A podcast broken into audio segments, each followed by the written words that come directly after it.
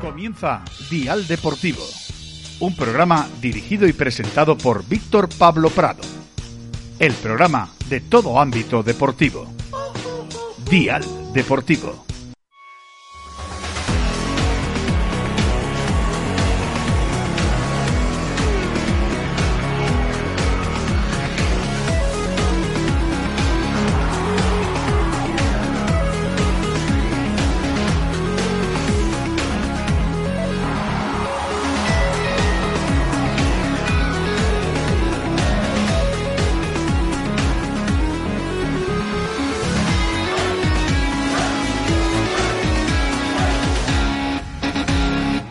Buenos días, buenas tardes y buenas noches a todos y todas los seguidores y oyentes del programa Rey del Deporte, aquí en Alcalá de Henares.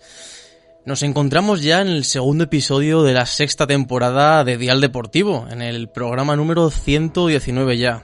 ¿Quién nos, ¿Quién nos lo iba a decir cuando comenzamos aquí la primera temporada así por el año 2017? Ya seguimos aquí en el año 2022, seguramente 2023 si no sucede ninguna catástrofe mundial como estamos viendo anteriormente, COVID, eh, los monos, eh, filomenas, de todo, de todo. Nada bueno, nada bueno.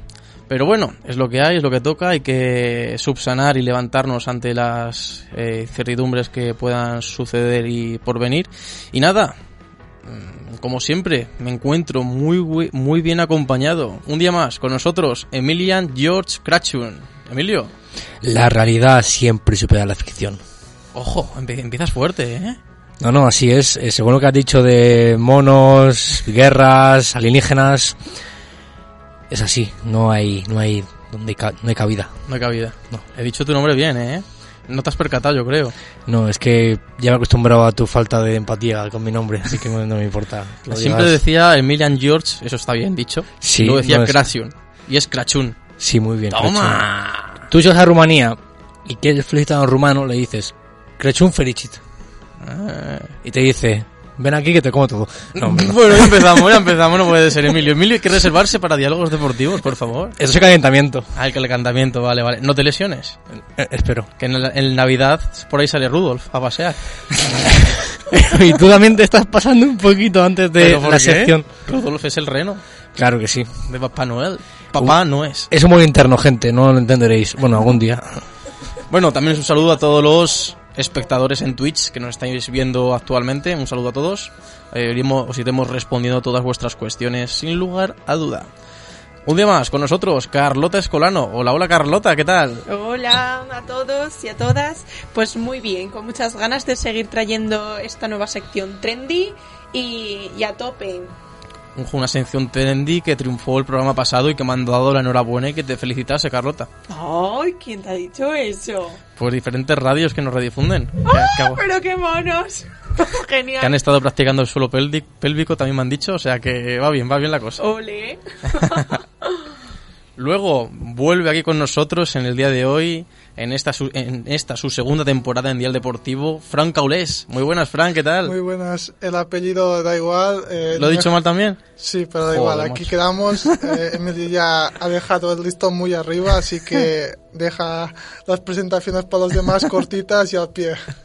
bueno, Fran, ¿qué tal todo? Que te estrenas aquí en esta segunda temporada, bueno, en tu segunda temporada en Dial Deportivo. Expectativas, punto de vista, ¿cómo valoras la temporada pasada? Coméntanos un poco así en general.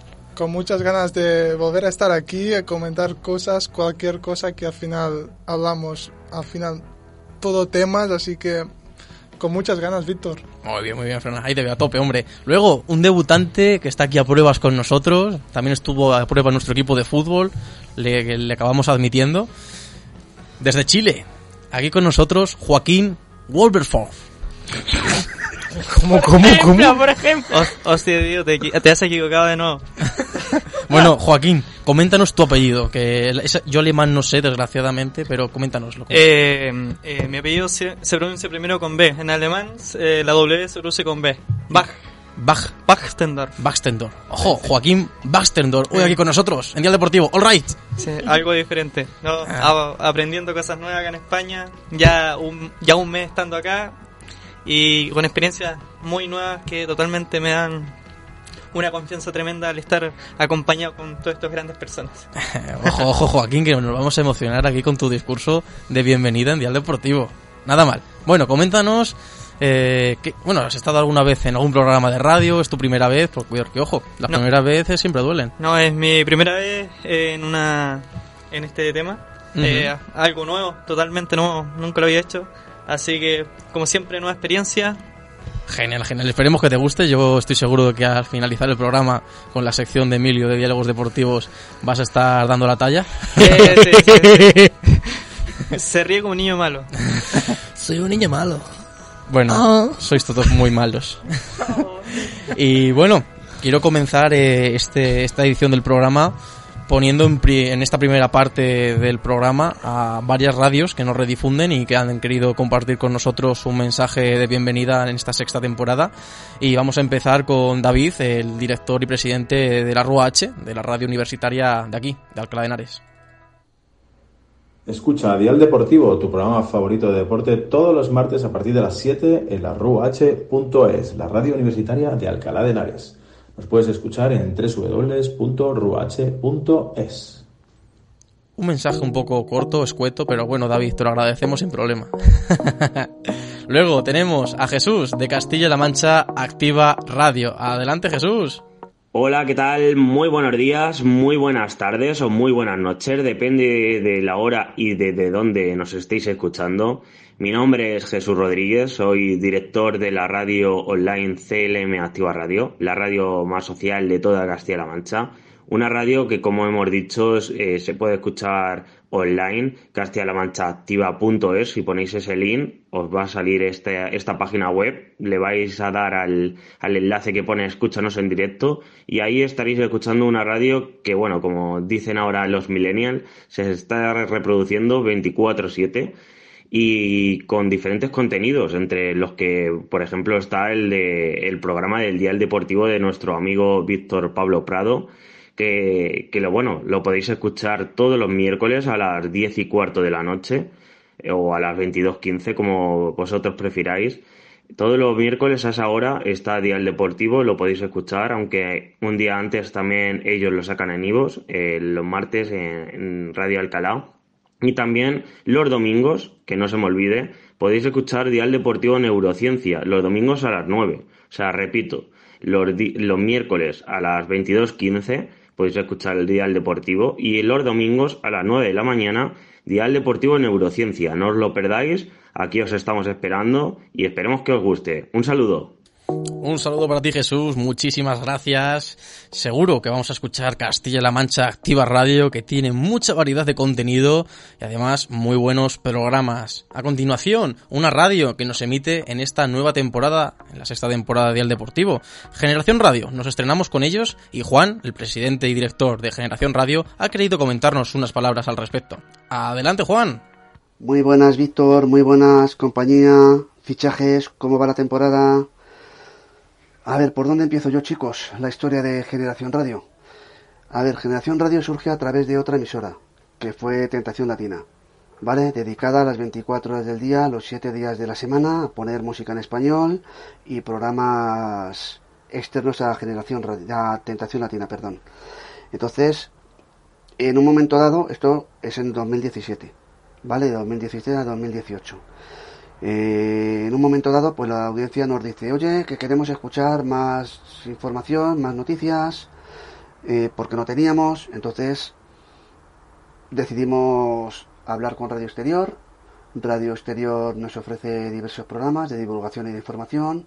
Los ponemos del 2018 al 2019, pero no, terminó de cuajar y de funcionar correctamente. Entonces, eh, en 2019 el 1 de agosto del 2019 decidimos que Tentación Latina terminaba ahí y que entraba en acción, entraba en juego Generación Radio, ¿vale?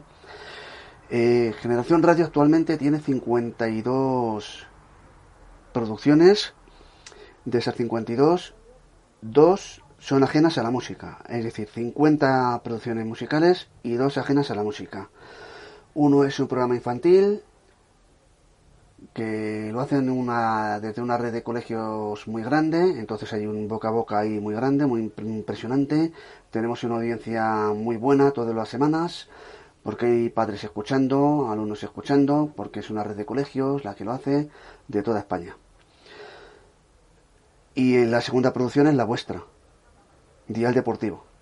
Entonces, este mes de octubre del 2022 decidimos apostar y ficharos a vosotros.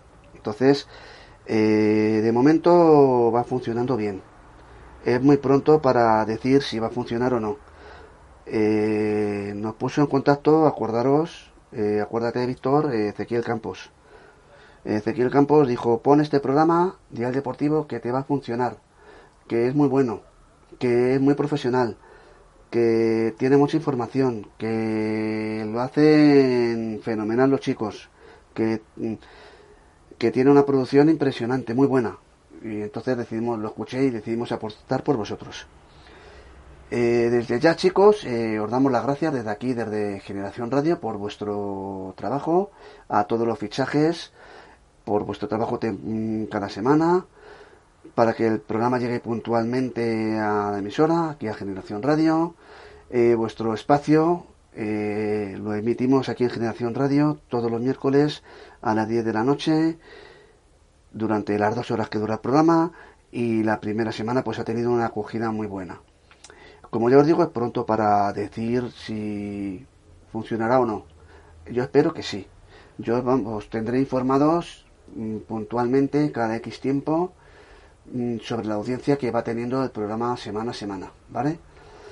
Y nada más, chicos, ese es el comienzo de Generación Radio, a grosso modo, la historia, ¿vale? Que surgió desde Tentación Latina. Y, y nada más, eh, esperemos que vuestro programa, vuestra producción funcione, ¿vale? Deseamos que funcione aquí en Generación Radio, ¿eh? como están funcionando todas las demás. Y chicos, arriba el deporte. Arriba el deporte, Juan. Muchísimas gracias por este audio y por incorporar Dial Deportivo a Generación Radio. Pues bueno, con esta pequeña parte introductoria de radios donde sale Dial Deportivo en rediferido en diferentes frecuencias o enlaces online, eh, Castilla-La Mancha Activa Radio, la Rúa H y Generación Radio, vamos a dar paso a nuestra sección típica que es el repaso de todo lo que ha sido el deporte a nivel nacional e internacional este fin de semana.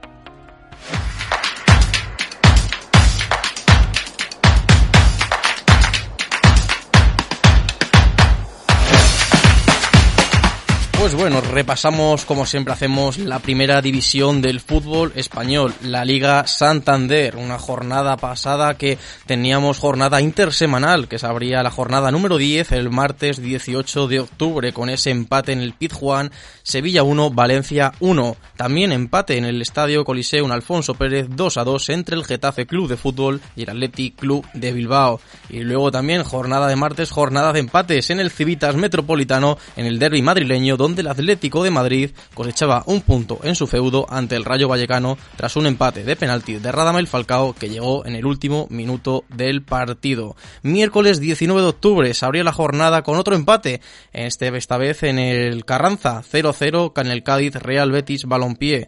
En el estadio José Zorrilla vencía el Real Valladolid 4-1 ante el Celta de Vigo. Luego nos vamos arriba en San Sebastián, donde la Real Sociedad venció 1-0 al Real Club Deportivo Mallorca. Y luego en el Martínez Valero, el Madrid se impuso 0-3 ante el Elche Club de Fútbol.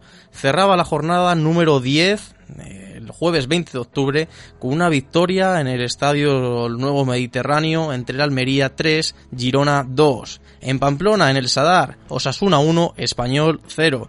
Y el partido que cerraba la jornada número 10 era que era el partidazo de la jornada en el Spotify Camp Nou, Fútbol Club Barcelona 3, Villarreal Club de Fútbol 0. Luego se habría también la jornada intersemanal, esa era la que hemos comentado antes, la jornada número 10, y luego la típica jornada de ese fin de semana era la jornada número 11, que se abría el sábado 22 de octubre en Vallecas con una victoria contundente del Rayo Vallecano 5 a 1 ante el Cádiz Club de Fútbol. Un buen Rayo Vallecano donde los de Andón Iraola consiguen una contundente victoria y tres puntos importantísimos para seguir en la, mitad de la tabla y de la clasificación, en el puesto número 10.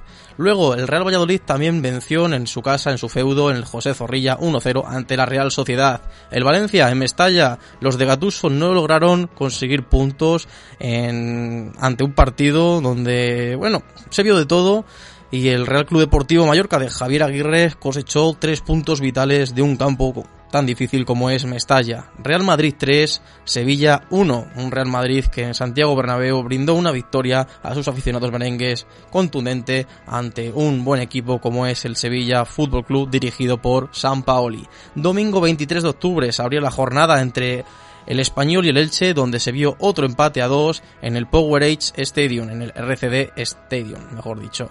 Luego Real Betis 1, Atlético de Madrid 2, el Atleti del Cholo Simeone cosechó tres puntos vitales en el Benito Villamarín. Empate a 1 en Montilivi, Girona 1, Osasuna 1. Luego en el Estadio de la Cerámica, en el último partido que iba a dirigir Unai Emery y precisamente Unai Emery no sabría que este iba a ser su último partido. Venció 2 a 1 en el último segundo tras un gol de Nicola Jackson en el minuto 94. Y la noticia del día es que a, cerca de un par de días se vio la noticia de que Unai Emery finalizaba su etapa en el Villarreal al llegar a una oferta irrechazable de la Premier League, del Aston Villa, y de esta forma Emery deja al Villarreal con el mejor promedio de triunfos en el, y el primer título de toda su historia. Si recordamos bien, el título fue la Europa League y hizo también grandes hazañas como llegar a semifinales de la UEFA Champions League, eliminando a rivales como Juventus, Bayern de Múnich, eh, fue espectacular y cayendo derrotados en Anfield por la mínima en el último suspiro tras un buen partido en el estadio del Cerámica. Emilio. Bueno, un Villarreal, me acuerdo que mm, se parecía al Villarreal ese 2009 con Riquelme.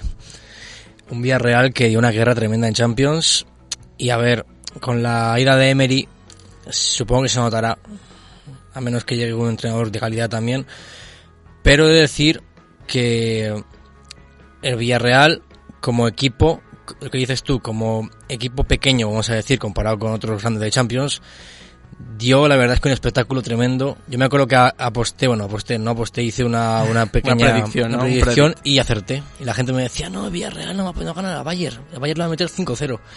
Y dije, pues toma, en toda la boca. Joder, ya ves. luego también entrenadores que han sido tanteados por la familia Roig. El primero es Mauricio Pochettino, el cual no ha cogido el teléfono y es opción descartada.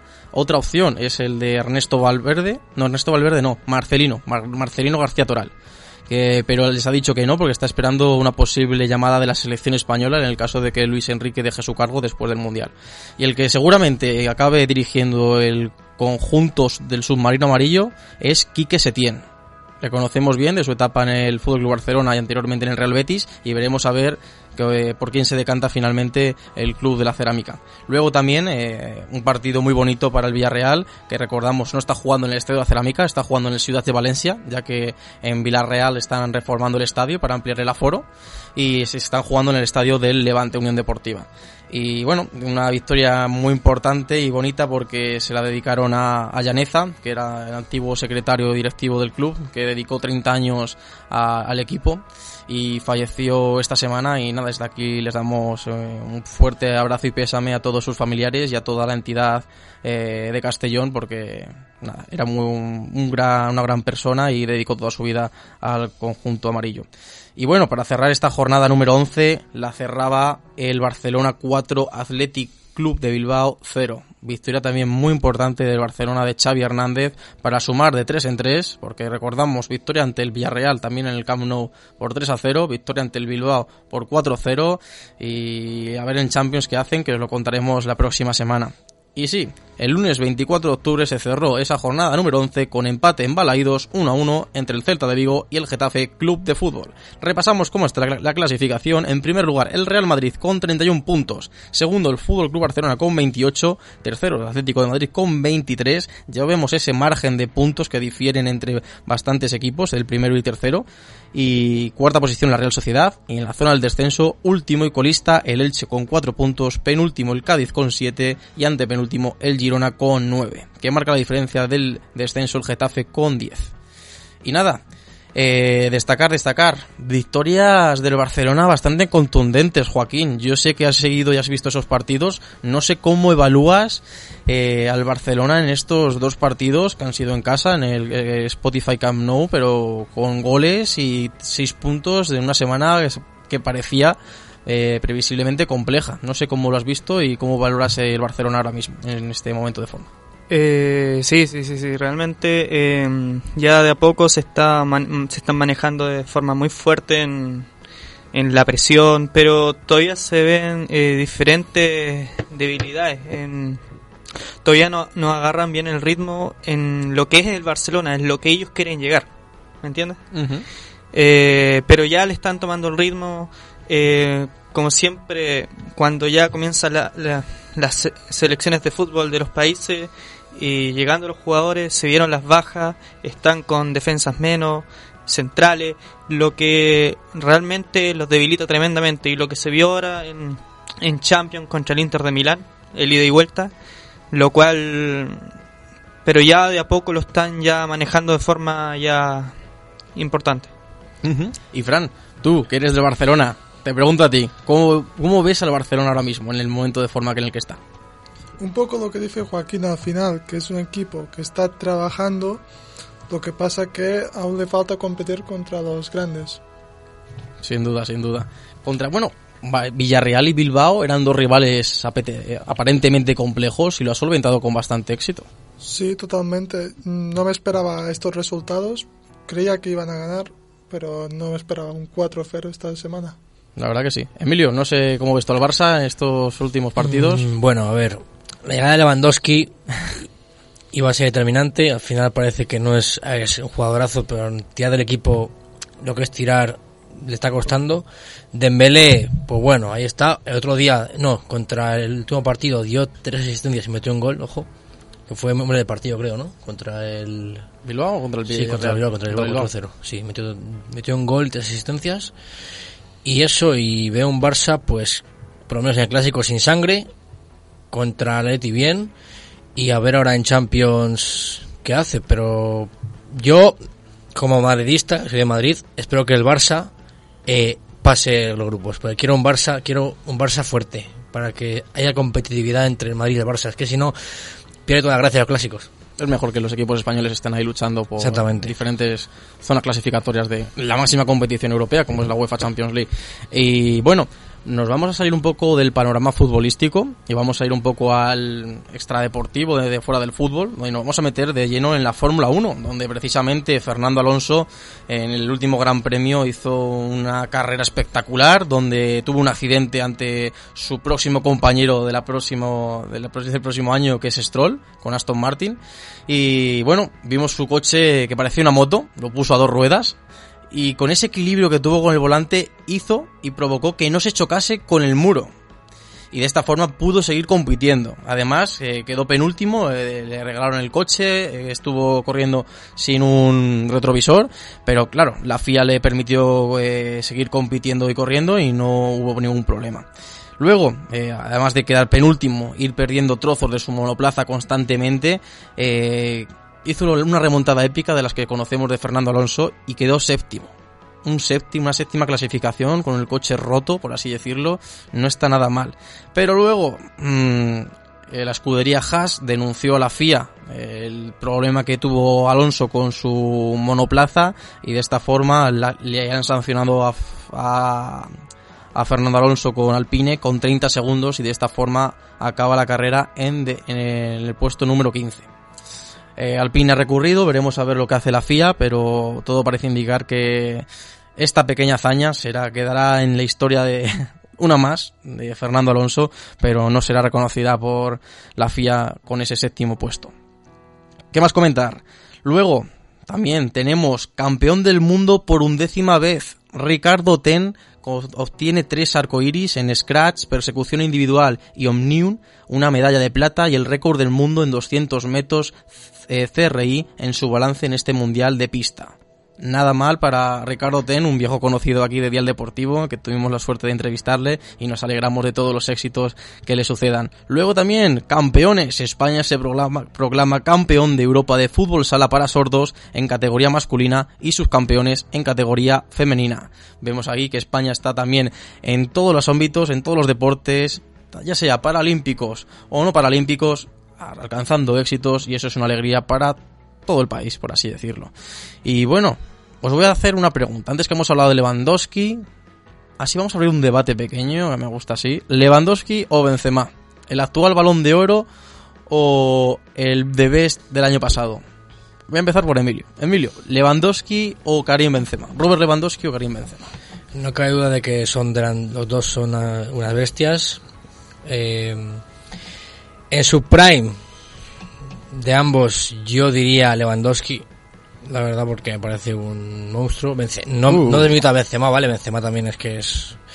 Pero lo que me he fijado es que Benzema ahora ha pasado a, a ser relevado a una posición de crear juego y Lewandowski sigue siendo pues el delantero Referente, ¿no? monstruoso, ¿sabes? De... Es decir, el Barça lo ha fichado por eso mismo, yo creo, porque piensan que va a coger el equipo por encima. En cambio, es que a ver, no, no me quiero meter tampoco en eso. Yo diría que entre Benzema y Lewandowski, ahora mismo, creo que está mejor Benzema. Uf. Pero si Benzema no juega. Está lesionado. Es verdad, es ¿Cuántas verdad. No, pero me refiero, pues, me refiero en el clásico y todo eso, antes me refiero. No me refiero ahora, ju- me refiero en el momento actual, no hoy por hoy, sino, vamos a decir, estos últimos meses, te diría. Próxima Nestlé. temporada, Sí, ¿te refieres? Sí, sí, sí, mejor. Eso mismo. No sé. eh, le veo que ha dado más. A Madrid ha dado. Es que Benzema realmente.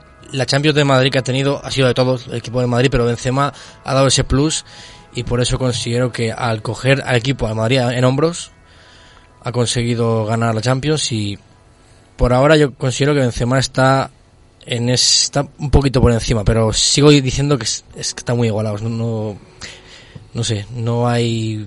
Para mí ahora mismo no hay mucha diferencia. Bueno. Fran, aunque creo que sabemos la respuesta, pero bueno. No, no te creas, ¿No? pero Benzema me parece que ha sido estas tres, tres últimas temporadas, creo que es donde explota y hace números escandalosos. Desde que se fue Cristiano, básicamente, en Lo verdad. que pasa que Lewandowski, por el hecho de jugar en Alemania, no se lo conoce tanto. Y en- cuando ha llegado a Barcelona se ve que no es un rematador solo, que intenta generar juego, que juega muy bien de espaldas. Entonces me parecen dos jugadores espectaculares y creo que Benzema tiene un balón de oro. A Lewandowski no le dan porque France Football no da balón de oro, pero creo que son dos cracks. Sí, sin duda. Tiene el, el que es el que le otorga la UEFA mejor jugador de, de Europa. Pero bueno, como el balón de oro es de una revista francesa también, ahí cabe la duda. Joaquín, Karino Robert, Eh, Lewandowski. Desarrolla, desarrolla tu respuesta, ¿por qué? Eh, son eh, Lewandowski un crack en el área, totalmente. ¿no? Se, se demuestra, se demostró que se puso el hombro al Barcelona con, jugando contra el Inter, cuando le marcó los dos goles ya en los últimos minutos ya. Pero como aquí dice el Emilio, son dos jugadores diferentes, eh, totalmente diferentes. Em, eh, Benzema ya un jugador más creativo de fútbol y, y al- igual al mismo tiempo crea y al final finaliza. Eso es. Sí, sí. Pero Lewandowski eh, ahora en el Barcelona está tratando de, de ser un juego más asociativo en conjunto con el equipo y, y también finalizando, pero me, a mí me gustan mucho los delanteros, así que me, me doy por Lewandowski. Lewandowski totalmente. Carlota, ¿el polaco o el francés? Chivármelo. tuve por España. Odiamos a los franceses, pues. Pero, mm, pues no sé, polaco, sí. Polaco. Y precisamente hablando de polaco, por aquí nos está siguiendo en Twitch eh, Pablo Ruiz, que no sabemos por qué no ha venido en el día de hoy. Bueno, nos comenta, ¿cómo que Lewan no es una estrella? Emilio, te está metiendo mucha bulla Emilio, Pablo, ¿eh? No, sí, ya lo sé. Si lo hace en casa, pues aquí más mérito tiene. Es un de mierda, ¿eh? Pone por aquí Pablo, Emilio anima al Barcelona cuando juega contra el Madrid. No, eso es mentira. Vamos a ver, vamos a ver. Aquí hay una diferencia muy grande, ¿vale? Yo animo a Barcelona cuando juego con otro equipo y quiero que pase de grupo. ¿no? Que te inventa los datos. Ya, sí que... ¿Sabes qué pasa? eh? Díselo, de Doberman, Emilio, de Doberman. Pablo, déote de bromas.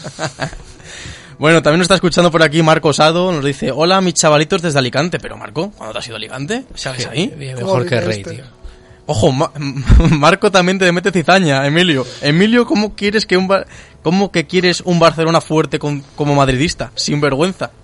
¿Sabes qué pasa, Marco? Que tú también eres un poco cabroncete, ¿eh? Porque vas con Francia en el Mundial. Ojo, también, también. Eh, a mí, no me engañas, ¿eh? Tú eres un poco ah, maraco. Está sacando el cajón de mierda, Emilio, y aquí para todos, ¿eh? Yo soy como un león, no, un león, no, soy como una hiena. Ahí me atacas, Por lo que veo, dentro de 20 y algo de días, aquí va a haber hostias con el Mundial. Sí, sí, sí. Un español, que, bueno, en este caso Marco, que es español, que va con Francia para el Mundial, y un polaco que va con España. Más Alemania por aquí y el otro por allá. ¿Y Yo- tú has visto alguna vez, Fran, que un chileno vaya con Argentina?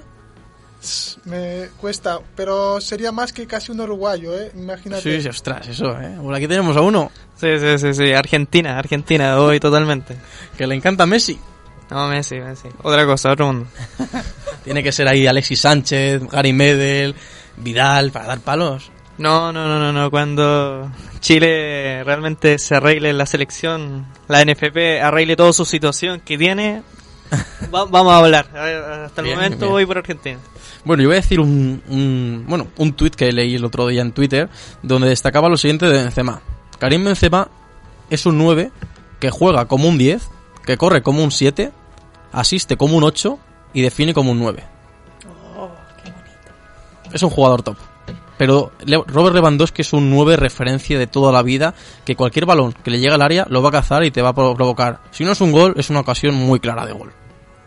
Y esa es mi, mi opinión. Uno tiene un balón de oro y el otro tiene el premio de Best. Disfrutémoslos. Así, así. no los comparemos. Y bueno, si queréis, vamos a dar paso a Arnau González para que nos cuente toda la actualidad del fútbol femenino. Adelante, Arnau. Muy buenas familia de oyentes de Dial Deportivo, mi nombre es Arnau González y en el día de hoy vamos a analizar todo lo que ha dado de sí el fútbol femenino esta jornadita. Una jornada repleta de polémica, repleta de resultados, pero también repleta de movimientos extraños en la cúpula del fútbol femenino español que como ya sabéis siempre tiene un episodio más para sorprendernos, un nuevo episodio de desastre y en esta ocasión no podía ser menos. Como ya sabéis y si no lo repasamos rápidamente, han habido 15 jugadoras de la selección española que han rechazado a las convocatorias de Jorge Vilda a modo de protesta con la gestión de la Federación Española de Fútbol acerca del fútbol femenino y la gestión del propio seleccionador acerca de la selección nacional. Bien, estas 15 jugadoras que han rechazado a las convocatorias de la selección española, principalmente futbolistas de talla mundial y que eran habituales en las convocatorias de la Roja, han tenido esta misma semana una reunión telemática con las futbolistas sub-23 que les sustituyeron en la última convocatoria, una reunión encabezada por FootPro, la asociación de futbolistas ahora mismo eh, más importante, con más medios y con más voz dentro del fútbol femenino. En esta reunión eh, entre, 15, entre las 15 jugadoras que rechazaron a las convocatorias de la, de la selección española y, y sus sustitutas sub-23 se han tratado de instar, se ha tratado de promover ese rechace a Jorge Vilda y a toda su gestión acerca del equipo femenino, igual que sucede con Luis Rubiales y toda la gestión de la Federación Española acerca del fútbol femenino. Y abro comillas, esto decían las jugadoras que rechazan la selección a sus sustitutas sub-23. Ahora sí, abrimos comillas. Ir al psicólogo del club y ya luego hacéis el paripé. Cerramos comillas. Unas declaraciones que dejan muchos frentes abiertos y ojo porque darán mucho que hablar en los futuros días. Recordemos, en 2023 queda menos de un año para verano de 2023 y arrancará ese Mundial de Australia y Nueva Zelanda. De momento la situación de la Roja sigue en un limbo indescifrable.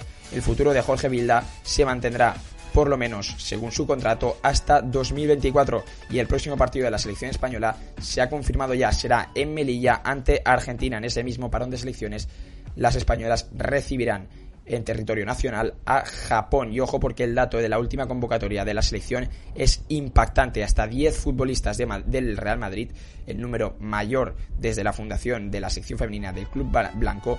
Y ojo, cero futbolistas del Fútbol Club Barcelona. Por primera vez en la historia vemos una convocatoria de la Roja sin jugadoras del Barça. Una convocatoria de la Roja en lo que al fútbol femenino moderno se refiere. Y ahora sí, nos vamos directos con el repaso de la jornada 6. Una jornada 6 que la abría ese Real Betis 0, Fútbol Club Barcelona 3. El Barça ya en esta misma jornada 6 es el único equipo de la Liga Femenina con pleno de victorias. Le sigue el derby madrileño, Atlético de Madrid 1, Madrid Club de Fútbol Femenino 1. Ambos equipos terminan la jornada empatados a 10 puntos en la tabla. A la vez 1, Athletic Club 1 de derby en derby y ese golito de Carla Armengol que daba la salvación para las babazorras. Sporting Huelva 0, Real Sociedad 2. Las de Natalia Arroyo no han empezado con las mejores sensaciones y a pesar de esta victoria se quedan a 6 puntos de la cabeza de la tabla. Levante 2, Real Madrid 2, un partido que se disputó en el gran estadio, en el mítico Ciutat de Valencia con empate entre Granotas y Merengues, dos rivales directos por la pelea este año en Champions. El Tenerife vuelve a sonreír con victoria por 2-0 ante el Villarreal, goles de Sashina Blum y María José Pérez. Valencia 1, Levante Las Planas 1, un Levante Las Planas que empatando en el Antonio Puchadas, recurriendo a la épica, sigue siendo la fortaleza, el fortín y la revelación de esta liga femenina Finetwork. Para cerrar la jornada, pero no menos importante, Sevilla Fútbol Club 2, Alama el Pozo, Alama el Pozo 0. Las murcianas que siguen sin conocer la victoria en esta primera división tras su recién ascenso y un Sevilla que vuelve a sonreír y ojo, con el doblete de Cristina Martín Prieto se estrena la delantera ex de la UDG Tenerife con la camiseta del Sevilla, un equipo que conoce bien ya de épocas anteriores. Nos vamos directos con la UEFA Women's Champions League porque también ha traído mucha cola. Y ojo, agárrense la silla porque el FC Barcelona se encargaba de abrir esa Champions con uno de los que pintaban como un plato fuerte y tan fuerte fue ese Fútbol Club Barcelona 9, Benfica 0 en el Johan Cruyff le sigue el Villasnia 0, Real Madrid 2 le costó más de la cuenta al Real Madrid que llegó al minuto 50 con 0-0 en suelo rival en territorio comanche, pero que finalmente logró llevarse esos tres puntos, los primeros tres puntos para las blancas, también para las culés, como comentábamos anteriormente, en esta UEFA Women's Champions League. Ahora sí que podemos decirlo con total seguridad, agárrense la silla, porque ha llegado la sorpresa, la inesperada, la que todo el mundo, mejor dicho, la que nadie imaginaba y todos pensábamos que nunca podía pasar. Dejo de dar expectativas, vámonos al grano. Olympique de Lyon 1, Arsenal 5. El Olympique de Lyon, vigente campeón, ocho veces campeón de la UEFA Women's Champions League, cae en su propia casa contra el Arsenal.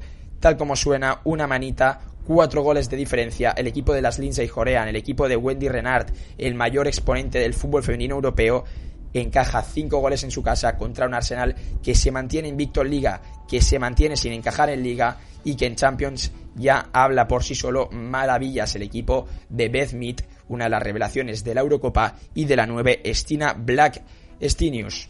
Nos vamos ahora con más fútbol, en esta ocasión internacional, talento joven, Mundial Sub-17, España que sigue siendo la sensación, ha caído Estados Unidos, ha caído una de las revelaciones como venía haciendo Tanzania. La Roja superó en cuartos de final por un gol a dos a Japón gracias a una remontada in extremis. Y es que en el minuto 85 las españolas todavía perdían 1-0 ante las Nadesico Finalmente, en el minuto 87 fue Vicky López la que ponía las tablas y en el 93 la misma Vicky López, futbolista del Barça, generación 2006, talento, juventud, calidad y determinación, ponía ese 1-2 confirmando la remontada de las españolas y confirmando ahora ya en el marcador la superioridad de la selección española. Para cerrar la jornada cruzamos el charco, nos vamos hasta Estados Unidos.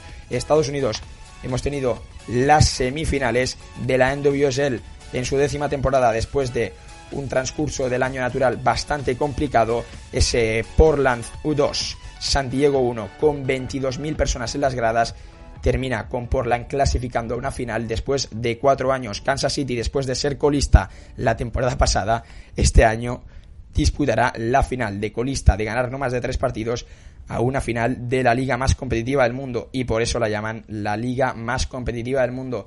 Antes de nada, para cerrar, os vamos a dejar en esta ocasión el audio, el hilo de voz, la filarmónica que nos dejaba la última disputa del Portland y San Diego. Portland 2, San Diego 1. Disfruten del gol en el minuto 94. Pues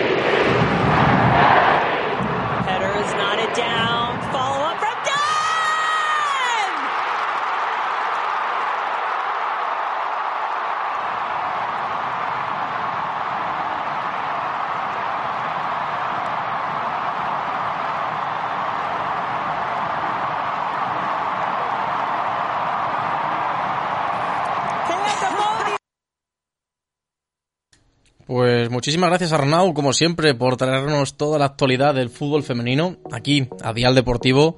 Y ahora vamos a contar lo que es toda la actualidad del fútbol sala femenino y masculino con nuestro compañero y amigo Fran Caque. Adelante, Fran. Hola, llegó el momento de hablar un poquito de fútbol sala. Vamos con la Liga de Primera División masculina. Se disputó la jornada número 5 con estos resultados. El Pozo Murcia Costa Calida 2, Barça 1. Inter 4, Jimmy Cartagena 1. Industria Santa Coloma 3, Sota 2. Levante 3, Mallorca Palma Futsal 4. Bisóquer CDU Mantequera 5, Quesos Hidalgo Manzanares 3. Rivera Navarra Fútbol Sala 4, Jaén Fútbol Sala 1. Córdoba Patrimonio de la Humanidad 4, Real Betis Futsal 4. Y Viña Albaile Valdepeñas 3, Noia Portus 4. La tabla la sigue encabezando el Barça y en, este momento jugarían la Copa, Palma Futsal, aparte del Barça, Barça, Palma Futsal, Noya, Industria Santa Coloma, Viñalbali, Inter, Bishoker CDU Mantequera y Jaén. Y por abajo cierran la, clasificación el Córdoba, que es último el del puesto 16, y el Sota en el puesto 15. Destacados de, de esta jornada, la primera derrota del Barça y el primer triunfo del Pozo, que consiguió ganar y acabar con la imbatibilidad del conjunto azulgrana. 2-1, partido en el que estuvo bien, pero creo que el Barcelona pudo hacer un poquito, un poquito más de, lo que hizo. Pasamos, y, va, y también a destacar eh, en esta primera división masculina la posición del Noya, que está ocupando la tercera plaza. Es un recién ascendido y está ocupando la tercera posición. Y la verdad es que sorprendiendo a propios y extraños los gallegos. Pasamos ahora con la liga femenina. No se disputó jornada, por lo que ya os comenté la semana pasada que se estaba disputando el, se iba a disputar el europeo, la selección femenina. Para clasificarse para el próximo europeo se les celebrará en marzo. Pues España consiguió la clasificación brillantemente, como se esperaba. Ganó los tres partidos, el primero 14-0 a Bélgica, el segundo 1-6 a Suecia y el tercero 2-7 a la anfitriona Finlandia, consiguiendo la clasificación de manera holgada y sin ningún tipo de problema. El único partido en el que sufrió un poquito, si se puede llamar sufrir, fue en el tercer partido contra las anfitrionas, que España empezó como un tiro, se puso 4-0, reaccionaron las finlandesas, se pusieron 4-2, pero tiempo muerto de Claudia Pons y acto seguido el 5-2. Y luego ya en la segunda parte, el sexto nada más empezar, y cerró la cuenta Maite Mateo eh, a falta de 8 minutos con el, con el séptimo gol. Se han clasificado para disputar el próximo europeo España, Hungría, Ucrania y Portugal, las cuatro que disputaron el, el anterior europeo. Y recordar que España es la vigente campeona. De hecho, solo ha habido dos europeos y España ha ganado los dos. Y esto es todo de fútbol sala por esta semana. Venga, un saludo.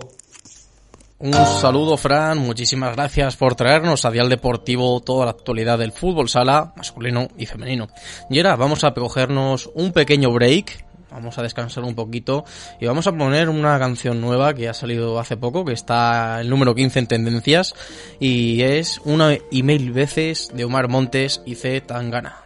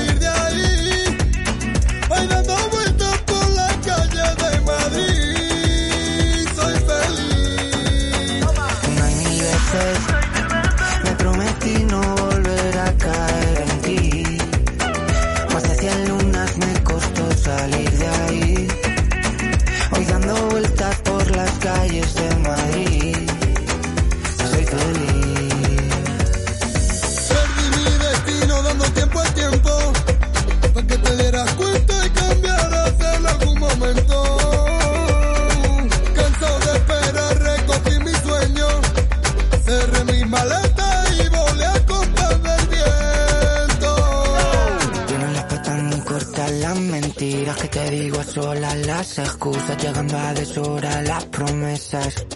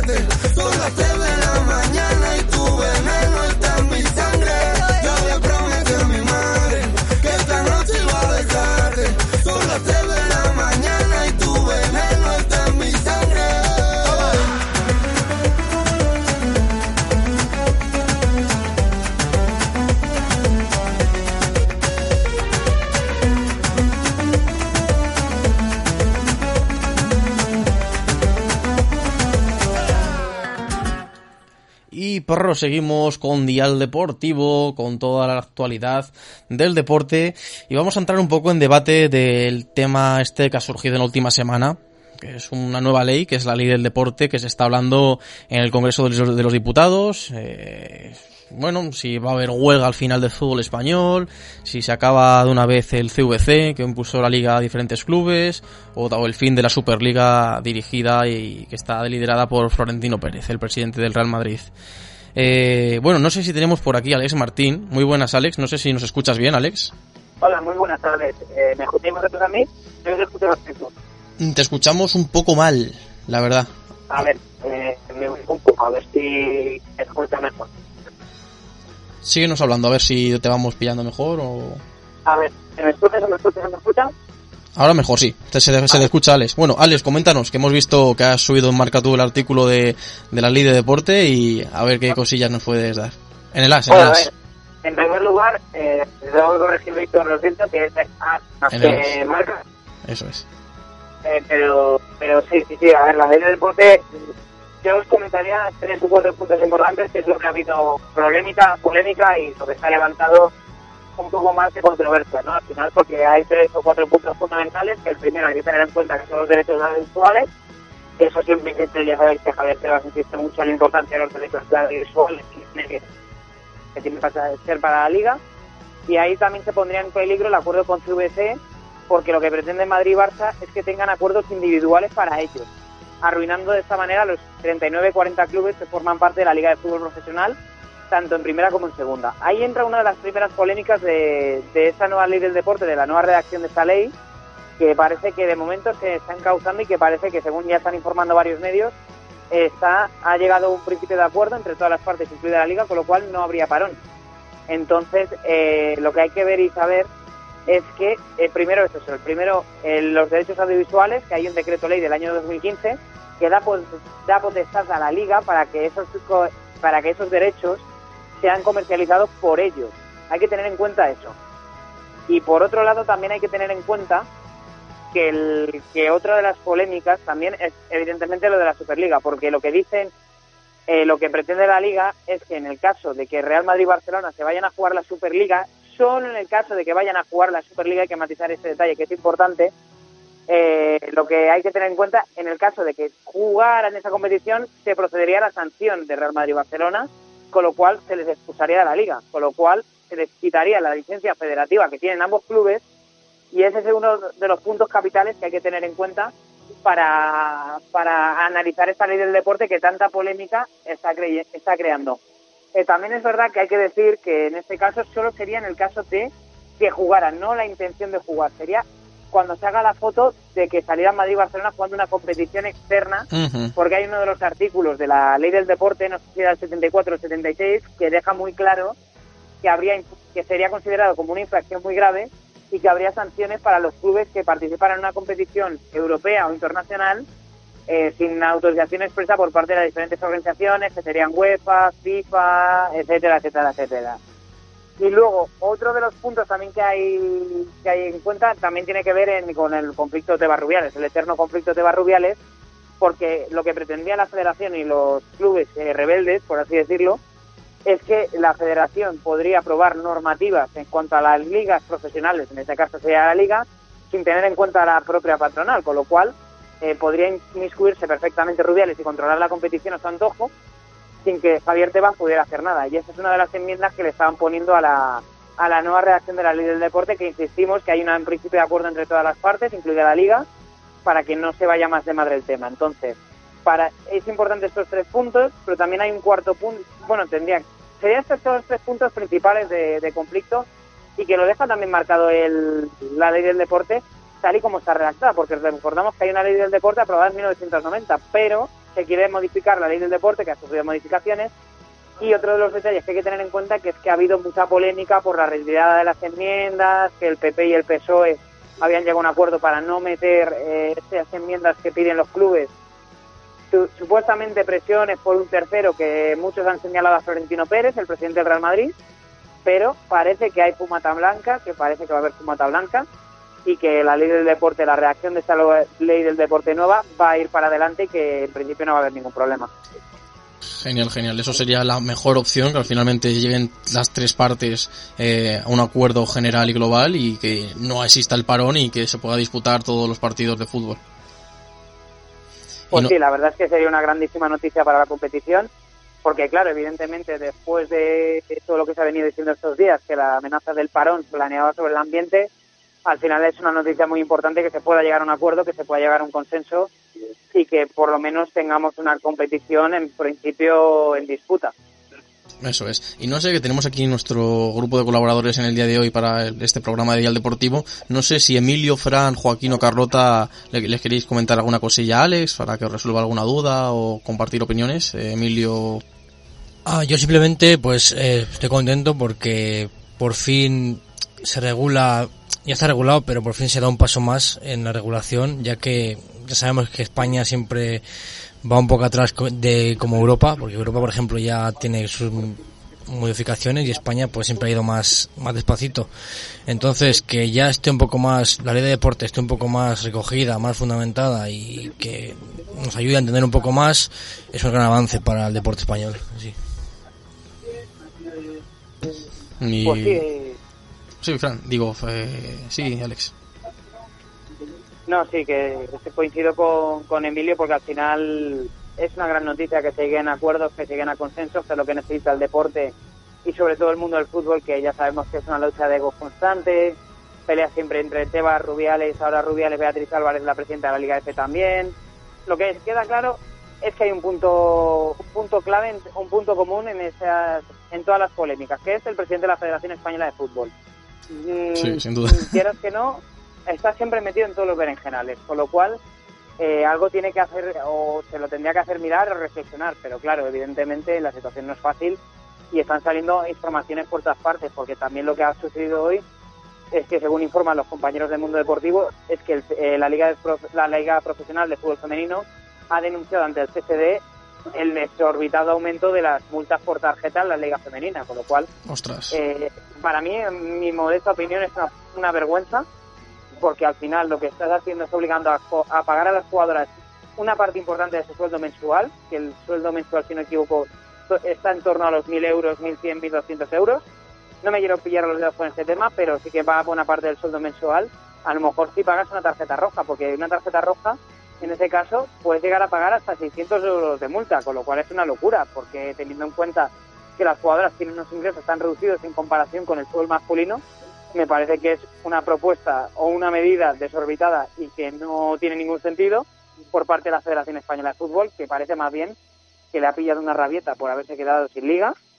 Entonces, pues eh, mi opinión es que está haciendo todo lo posible para torpedear, pero esto en general también con todo, como la liga de fútbol profesional tampoco es suya, pues ya sabemos, pero bueno, eso ya es, ya lleva haciéndose muchos años, porque con la polémica Tebas Rubiales llevamos años y años y años, y al final va a seguir años y años y años, pero bueno, al final por lo menos la noticia de que tenemos la ley del deporte con principio de acuerdo entre todas las partes, incluida la liga, para mí esa es la noticia de la tarde. Sin duda, Alex. Pues Alex, muchísimas gracias por llamar, por pasarte por aquí en Día del Deportivo en esta llamada imprevista y por desarrollarnos todo sobre la ley del deporte. Muchísimas gracias. Nada, vosotros. Que vaya todo bien, un fuerte abrazo, Alex. Chao, Muchas chao. gracias igualmente. Y hasta aquí el tema con Alex Martín para el tema de la ley de deporte. Yo os voy a hacer un- algunos, algunas puntualizaciones que tengo por aquí. Eh, el PSOE y PP eh, han reti- bueno, retiraron la enmienda en la que, bueno, en la ley de deporte, el PSOE y PP han llegado al acuerdo de retirar la enmienda en la cual se eliminaba la posibilidad de no admitir en la competición a aquellos clubes que militen en competiciones paralelas o que no están reconocidas por la FIFA o la UEFA. Cosa que eh, esta posibilidad de que la Liga y la Federación Española podrían vetar a clubes. Y por eso tanto Tebas como Rubiales eh, podrían echar a cualquier equipo o club de la Liga si participaban en competiciones nuevas no reconocidos por la UEFA, como es el caso de la Superliga. En el caso, en este caso, creo que estaba metido el Fútbol Club Barcelona y Real Madrid. Atlético Madrid estaba, pero se echó para atrás.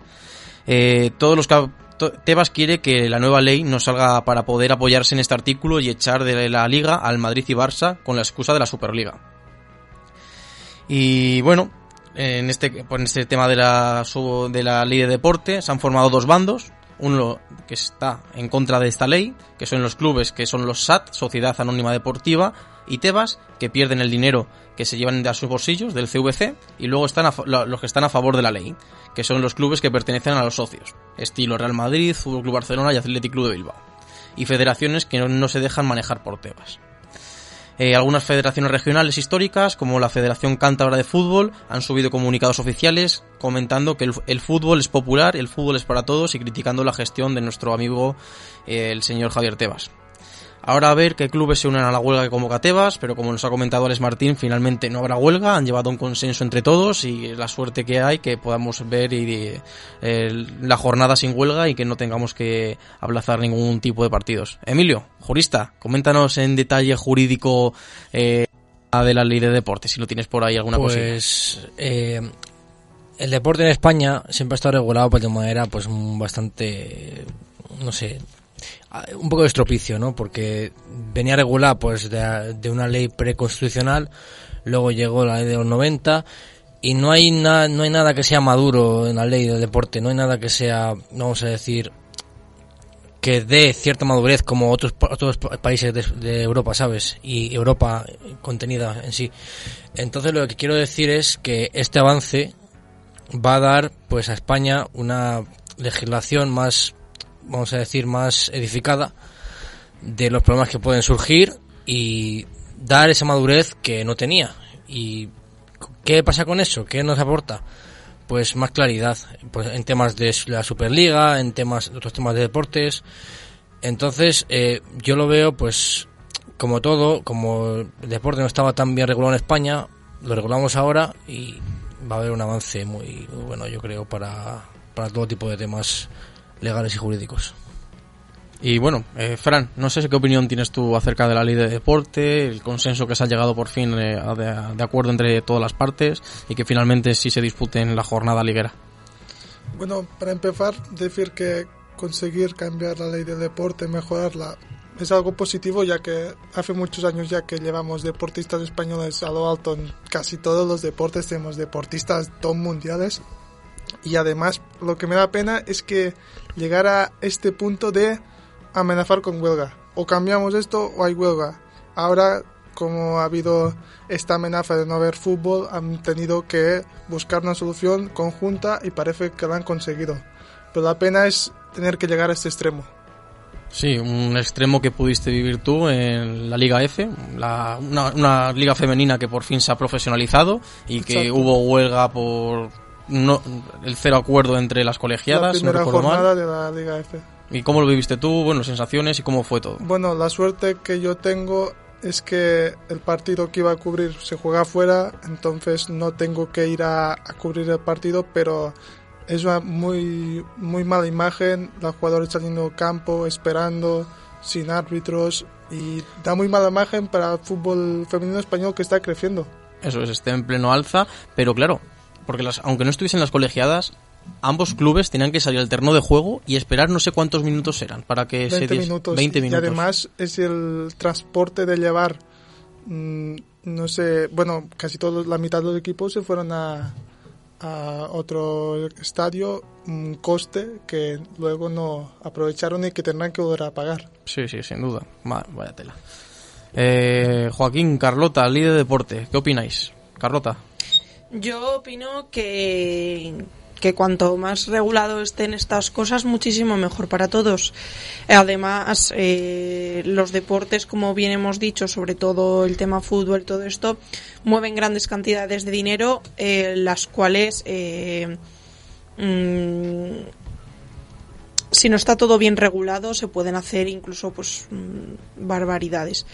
Y, luego lo que decimos nos va a facilitar a todos, mm, sobre todo a los jugadores, que, que sepan un poquito más lo que hay que hacer. Así que en mi opinión, siempre que haya una, una ley nueva, mm, a mí me parece que se aporta, pues para adelante.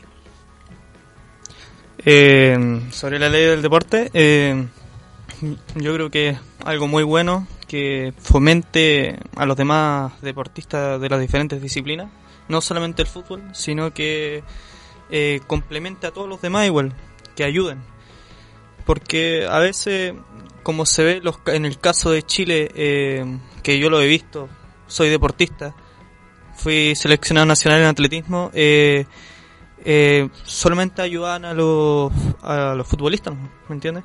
En Chile también sucede eso. Sí, sí, hay, un- hay una gran eh, una gran diferencia tremenda.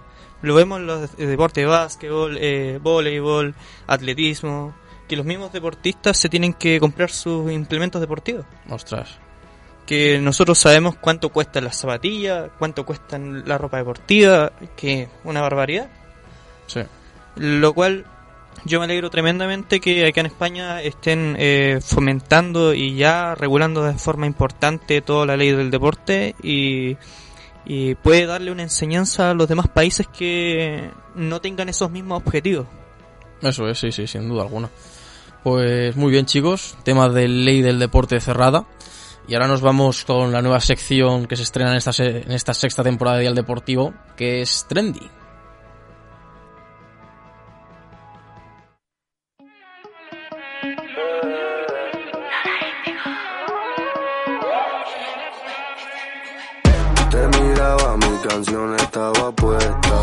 Tenía ganas, ya me quería acercar. No había Oye, oye, oye, cámbiame la pista. Ta, ta, ta, ta, ta, ta, ta, ta.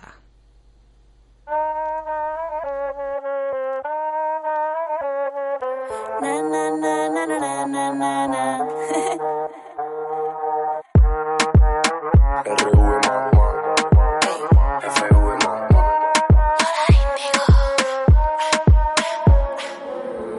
Yo tengo todo lo que necesita. Bueno, bueno, Carlota, tras el éxito de la sección en el anterior programa con el suelo pélvico, ¿qué nos traes en el día de hoy? Bueno, hoy os traigo un tema un poquito más tranquilito, pero que no quiere decir que sea un tema que no tenga, bueno, incluso mucho más controversia que el suelo pélvico. Pero es un tema que en los últimos tiempos se ha popularizado muchísimo y está también muy relacionado en la popularización en el tema deportivo. Así que hoy vamos a hablar del veganismo. Eh, antes de empezar, vamos a hacer un pequeño juego en el que os voy a decir dos famosos y me tenéis que decir cuál de ellos sigue una dieta plant-based. Ojo, ojo, perfecto. Venga. Y un segundo que nos saludan por aquí en Twitch. Eh, Pérez Motoso nos comenta buenas tardes, buenas tardes Pérez Motoso. Y Gonza HS nos saluda también y nos está escuchando por el ordenador. Un saludo a los dos chicos. Hola chicos. Pero nos seguimos, Carlota. Venga, pues yo os lo digo y, y votáis, ¿vale? Decís cada uno cuál pensáis. Vale. Lewis Hamilton o Fernando Alonso. Joaquín. Eh, Lewis Hamilton. Emilio. Fernando Alonso tiene cara de comer eh, carne, panceta, Hamilton. Hamilton. tú. Sí, Le- Lewis Hamilton. Correcto, chicos. Ole, ole. Es que Fernando Alonso, un asturiano, no se come ahí un, buen vacuno. Una morcilla, un cachopo, tú. Encima tiene cara ahí Va a de... cambiar la lechuga por el cachopo. Bueno, ahora Djokovic o Nadal. Djokovic. Djokovic, lógicamente. Djokovic. Además creo que hubo mucha polémica porque cuando empezó, empezó estuvo una temporada que no ganó Grand Slams y títulos, entonces hubo polémica con el hecho de si físicamente estaba capaz con la dieta vegana. Yo digo también Novak Djokovic. Pues sí, exactamente. Joder, a los españoles de momento no nos gusta. Ahora hablamos de Miley Cyrus o Rihanna. Uh. Rihanna. Miley Cyrus tiene pinta de comer chu- chuletones. Eh, Rihanna. Otra Rihanna.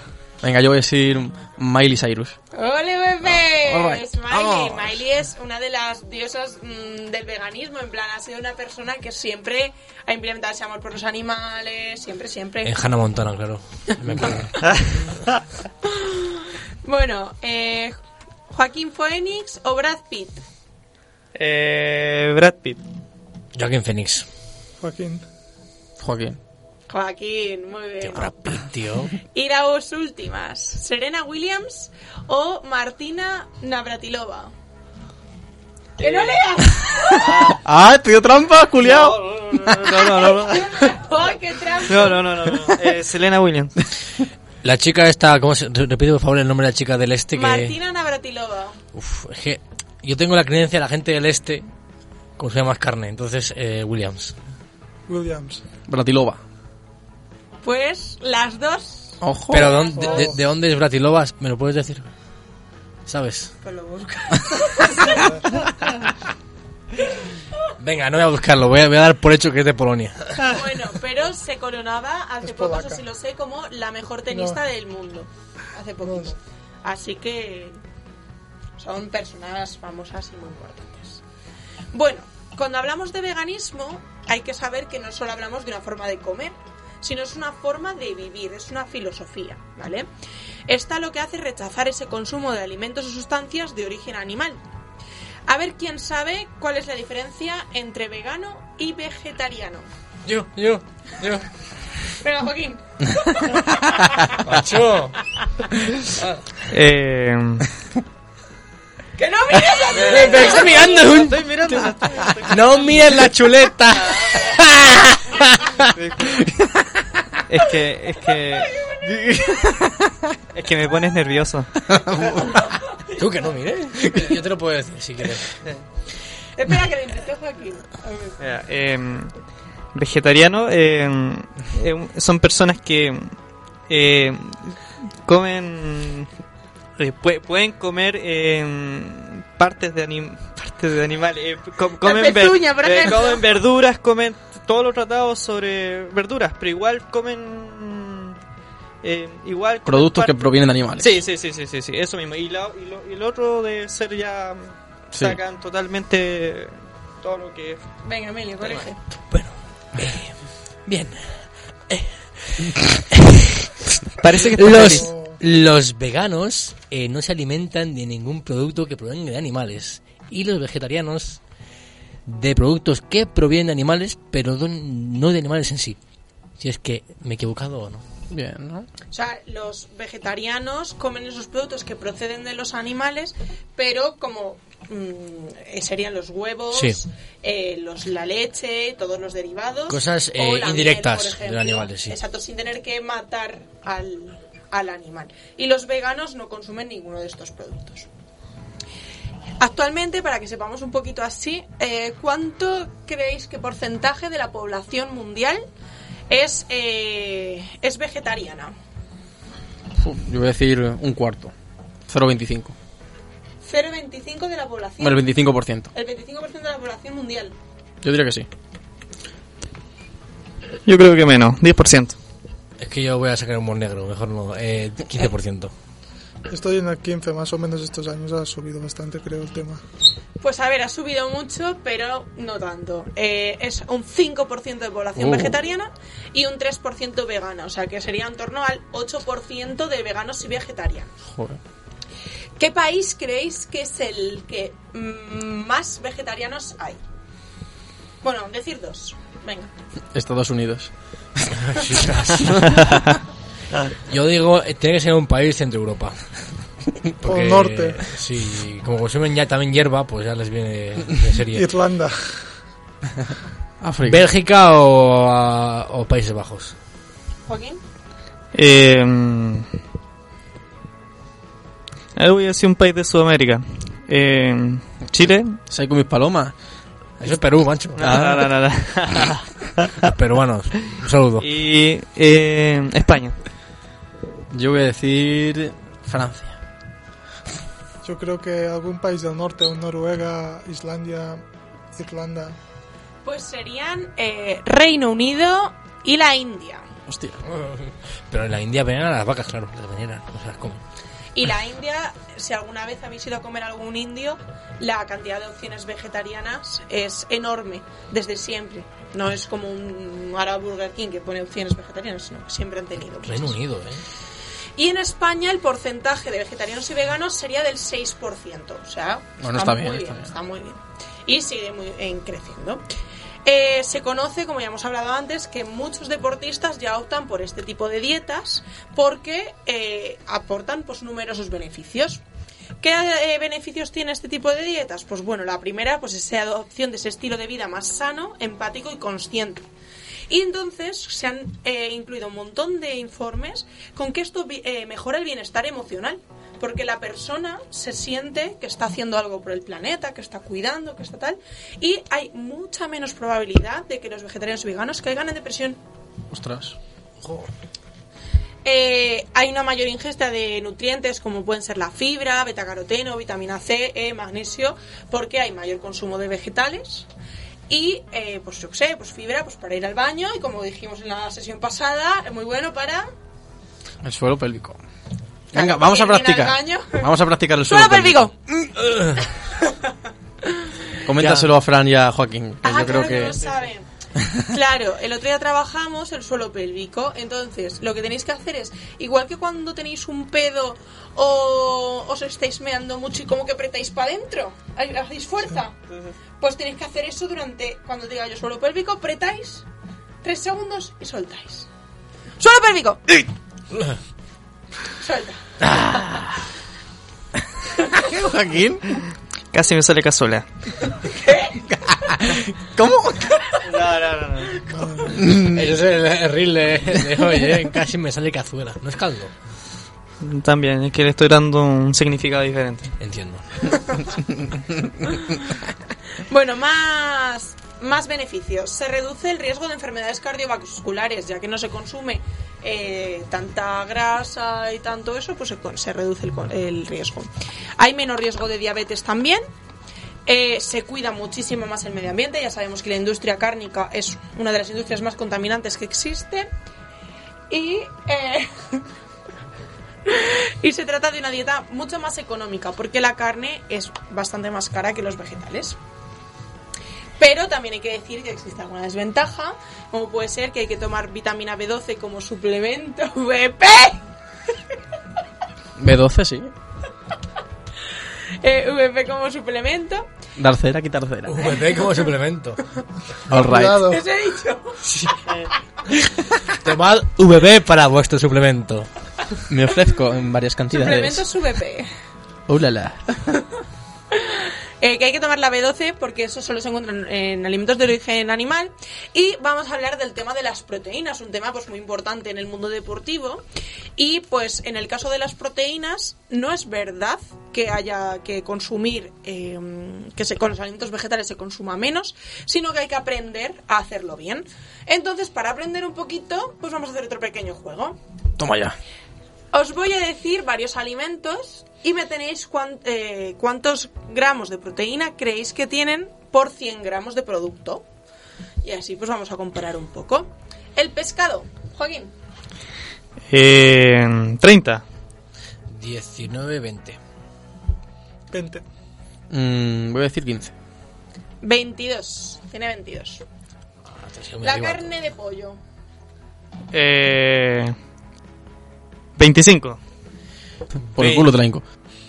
23, venga, 23, 24. 24. 30. Pues tiene 27. Ahora el huevo. Eh, yo lo había visto. 14. 12. 13. 15. Muy bien, Fran.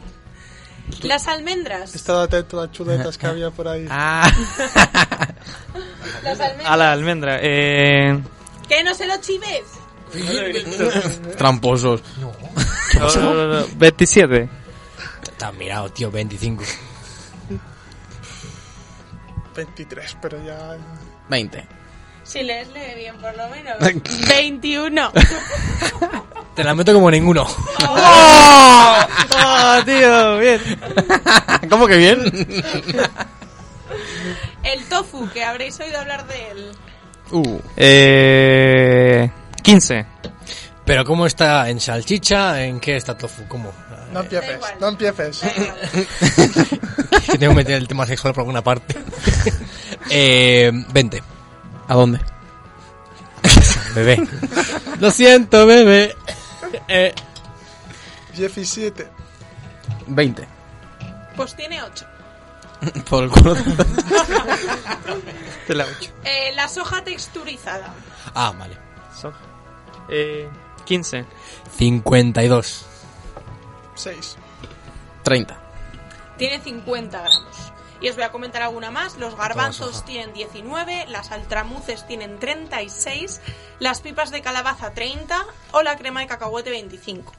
Como podéis ver, incluso los alimentos vegetales tienen a veces incluso mucha más proteína que eh, los alimentos animales. Eh, dime, Emilio. Profe, profe. Yo tomo soja texturizada también. ¿Me da un premio? ¿Qué pelota que es? Sí. No, es verdad, la soja texturizada además la venden, por ejemplo, en Mercadona y es súper barata. O sea, vale 1,50 creo que es, un paquete. Un segundo, Carlota. Vamos a explicar, Emilio, cómo te comiste la soja pasteurizada. ¿Cómo es? ¡Texturizada! Pasteurizada. Vale. Texturizada. Vale. Coméntalo. no, no, coméntalo. Yo, Ojo, yo, atentos. pues eh, me gusta, pues como dice ella, mm, a veces dejar un poco la carne de lado e intentar contribuir con el planeta, ¿no? A veces. A veces. Peco de, de ser un dejado, pero es lo que hay. Eh, bueno, lo que hice fue coger la soja y echarla en un puré de calabaza. Uf, eh, estaba malísimo, pero me lo comí porque pensando, ven, esto tiene proteínas, me va a aportar mis mic- macros necesarios. Y me los comí con, como pude. Qué asco. Qué cosa más asquerosa. Encima es el puré del Mercadona, que está hecho ya. Parecía... Lo calentó, le metió lo otro, la soja texturizada, y eso tiene más mala pinta. Eso parecía vómito de ave con, con eh, un poco de larva, ¿sabes? Madre- no, hay que saber cocinarla. Eh, lo mejor para hacer soja texturizada es cambiarlo por carne picada. Ejemplo, eh, nos hacemos unos macarrones con tomate y lo que hacemos es la soja. Eh, primero la echa- ponemos en agua, la dejamos que se ponga blandita, la escurrimos bien y la refreímos en la sartén y le echamos unas especias. Y luego ya es una salsita. O como para sustitutivos en lasañas, o para hacer hamburguesas, o cosas así. Yo, yo hago eso. Sí. Ah, sí. Pero vamos a ver, a mí no me engañéis. Te salta, no- te salta cinco pasos, que es limpiarla y que te la comes. Ya está. No, no, no me la como cruda, lógicamente, que aparte los dientes la remojo y me la como. Oye, bebé. Claro, pero así está malísima. Oye, bebé. La, la mezcla que hizo. ¿Te La naranja, la naranja esa, todavía que tiene en la mesa. Hostia, ¿sí? Sí, sí, sí. ¿Qué naranja? Esa, la comida rumana que cocinaste. Ah, sí, Ah, coméntanos. la mamaliga. Ese también tiene... No, eso es hidrato puro. Ese es hidrato. Es maíz y agua. Sí. Mm. A eso comí yo en, en Rumanía. ¿Te gustó? además. Sí, sí me gustó. Sí, sí. Bueno, Mamalica. eh, como ha dicho Emilio muy bien, hay gente que últimamente pues está planteando mucho el tema este de reducir el consumo de carne y tal. Y entonces se ha puesto de moda el ser flexi vegetariano. Que consiste en seguir habitualmente una dieta pues más de origen vegetal y que en ocasiones pues se incorpora algún producto pues de carne o pescado. La, verdad es que esto es como cuando me dijeron es adicto al sexo y no lo sabía. Pues soy flexi vegano también. ¿Cómo, cómo, cómo? Repite, repite. nada, nada. Repite, repite. Soy flexi vegano. ¿Por qué? Porque intento reducir el consumo de carne. Ah. De vez en cuando, una vez a la semana o dos. Bueno, No se nota. Rígido vegano me voy a llamar entonces. No, tranquilo. Bueno, y Emilio antes me había hecho una pregunta muy curiosa y que la vamos a responder en el programa. ¿Qué pregunta? ah, hostia, verdad. Es que yo soy muy curioso de- del tema de los productos sexuales, ¿no? no sé si lo sabréis, por- porque soy una persona muy cerrada en este tema, pero bueno. Eh, ¿Los condones llevan algún tipo de...? Si son veganos o no. Sí, exactamente, ya está. Me grano. Pues, aunque todo el mundo seguramente piense que sí, no, los condones no suelen ser veganos. Si no lo pone expresamente, no lo son. Suelen llevar alguna traza de lactosa o alguna cosa así y no son veganos. Lo mismo pasa con lubricantes y cosas así. Entonces, la gente que sea vegana tiene que buscar productos de, de este tipo. A Joaquín le dan aler- alergia. Es verdad. Soy alérgico al látex. No, a mí me da alergia. ¿El látex? Sí, sí, sí, sí, sí. Por eso se pone eh, intestino de animal, como antiguamente, ¿sabes? Que, Eficaz. que entonces si huele a, a otra cosa o a panceta. Bueno, chicos, lo siento. Luego lo limpia y lo Me otra estoy vez. meando. Aquí también soy... Eh, seguir vosotros, no puedo más. ¿De verdad? De verdad, Eh, el- no el- me aguanto, el- no me aguanto. No, El suelo pélvico, Carlota. Venga, corre. Hay una botella ahí, puedo usarla. Suelo pélvico. Bien. A ver, yo la verdad que soy defensor de, de los condones. Yo, yo es que pienso que el uso del preservativo es muy importante. Y además, si conseguimos que sea vegano, pues aún mejor para el planeta, ¿no? ¿Pero qué te, te tiene que dar igual si es vegano o no un condón? No, eh, hay que ser. De verdad. Fle- hay que fle- flexi- consciente flexi con el medio ambiente y Ah, ser flexible. Adicto al sexo, pero flexi vegano. ¿Tú qué opinas? Además, como personas como medio que consumen mucho, que al final eso satura el mercado. Eh, yo ayudo al planeta. Eh, yo no cubo. Pero no lo digas en alto, hombre. Ah, disculpa, lo Que siento. tú no cubas. No ocupa. Ah. No, pero yo, yo creo que deberían existir eh, eh, condones veganos. Para que te la agarren con la mano. Pero eso no tiene sentido. La rima sí que rima, pero no tiene. ¿Cómo, cómo? ¿Qué ha pasado? ¿Cómo que no? rápido? ¿Eh? Pero eh, eres, eres Usain Bolt. O sea, ha salido como cuando sale el agua a presión ch- chorro. Joaquín. Bueno, ¿tenéis alguna pregunta más sobre el vegetarianismo o alguna cosa de estas? ¿Os gustaría vosotros... Bueno, varias preguntas. ¿Creéis que, mm, que tal y como va el mundo, de toda la contaminación que hay, eh, que se están acabando los recursos, ¿creéis que en un futuro más personas van a ser veganas y vegetarianas? Mm.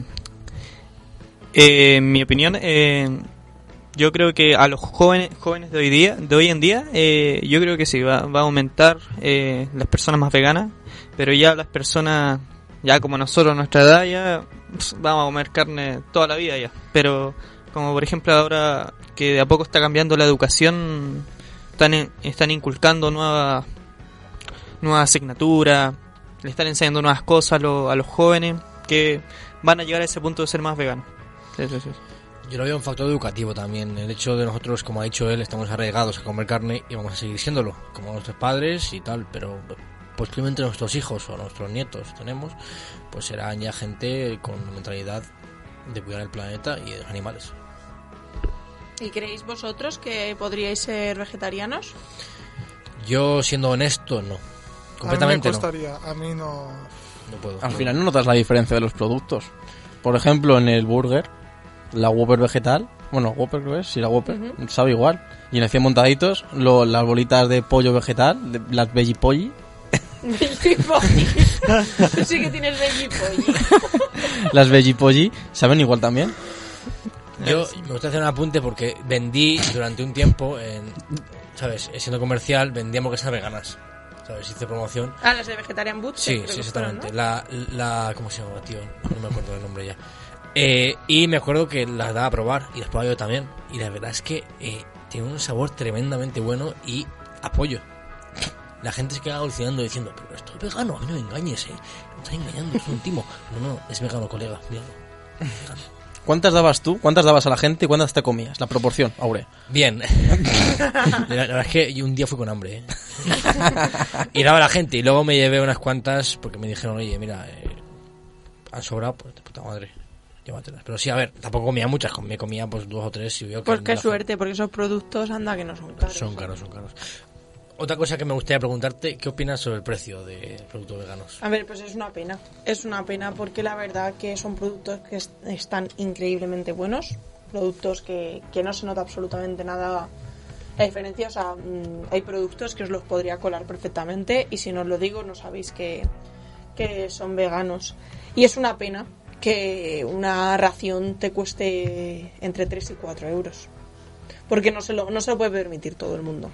Sí que es verdad que llevar una dieta vegana o vegetariana con productos eh, sin ser productos elaborados, es decir, eh, a base de verduras, legumbres, etc., eh, es mucho más barata que una dieta mm, carnívora, pero eh, sí que es verdad que productos, porque mm, la mayoría de gente que mm, es vegana o vegetariana le gusta la carne, no dejamos de comer carne porque no nos guste la carne, sino por otra cosa. Y entonces a mí, pues que me pongan un choricico de eura, buah, a mí me encanta. O que yo pueda ir al Burger King cuando yo que he estado viviendo aquí con vosotros cuatro años y al principio en el Burger King, Adri, un saludo para ti si estás por ahí, yo cogía y le daba mi hamburguesa, o sea, mi hamburguesa a Adri, me comía el pan y, llegó un día ¿no? en el que pude comerme yo mi propia hamburguesa y que encima lo que hice bebé sabe igual. Entonces es una maravilla. Sí que hay lugares donde ya eso se está estableciendo mucho el precio, como por ejemplo Burger King o en el 100 montaditos, que te cuestan lo mismo, no cuestan más. Pero sí que es verdad que los productos que luego consumimos en casa son mucho más caros y es una pena. Porque creo que mucha más gente se volvería vegetariana si tuviese acceso a esos productos. A mí me pasó justamente eso. Cuando las vendía a un señor le ofrecí probar y lo probó y le gustó y que comprara. Y me dijo, amigo, yo por este precio me compro de carne siete hamburguesas. Mm. Exagerando, ¿sabes? Pero ya me entendéis. Sí, parece un problema esto. Que antes hablabas de ventaja en el tema vegetariano, yo creo que es el mayor problema de todos, el precio.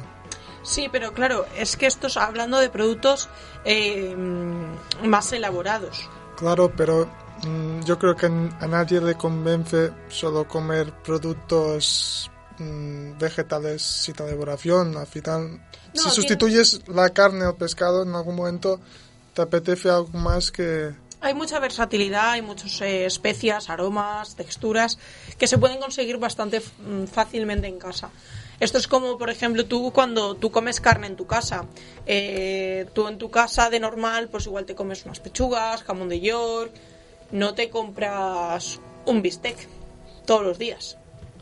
Sino que el bistec te claro lo guardas solo para ocasiones especiales. Entonces lo- en los vegetarianos sería un poco como así. De normal, sigues una dieta más barata y para ocasiones especiales te guardas estos productos.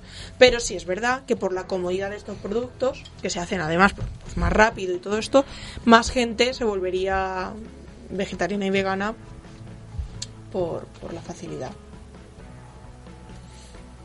Curioso. Yo creo que va, va- va a incrementar el número de veganos vegetarianos, pero va a incrementar lentamente, levemente, en porcentajes pequeños. En 1%, 2%, pero va a ir incrementando. Tengo una pregunta un poco sucia, no sé si hacerla. Venga, dale. Venga. Uf. Cortita y a pie. Vale, eh, una persona que sea vegana y consuma semen es hipócrita. Eh, eh, claro, yo lo he pensado muchas veces también. Eh, creo que aquí radica en, en el consentimiento. ¿No? Que al fin y al cabo a la, le- la leche a la vaca, por decirlo así, se la quitas un poco obligándola, ¿no? La metes en un cercado, le...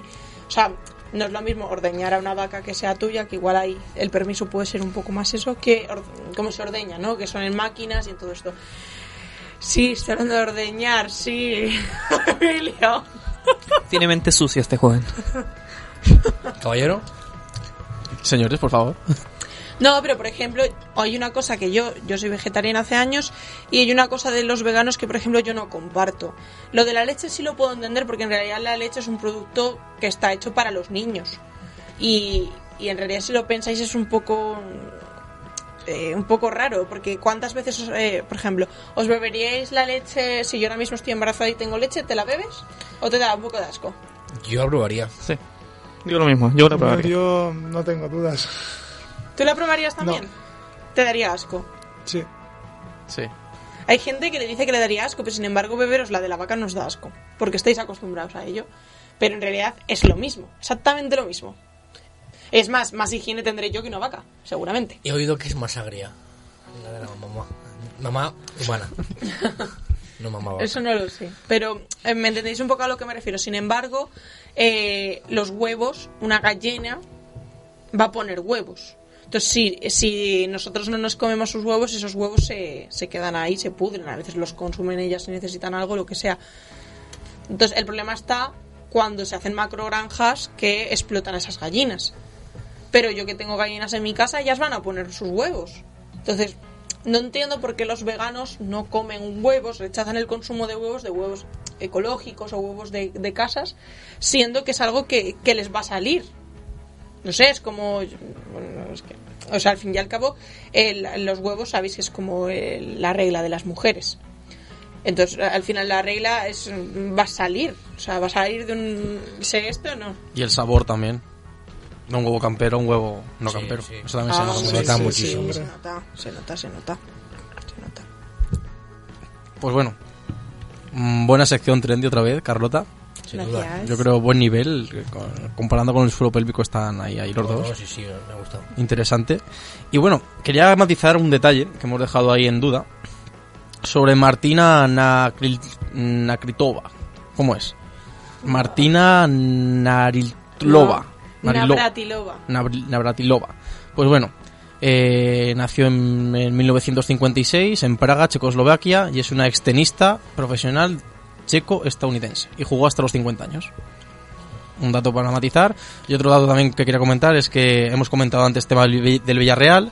El Villarreal ha anunciado de forma oficial la contratación de Quique Setién para dirigir al primer equipo para lo que resta de temporada y, lo- y la siguiente.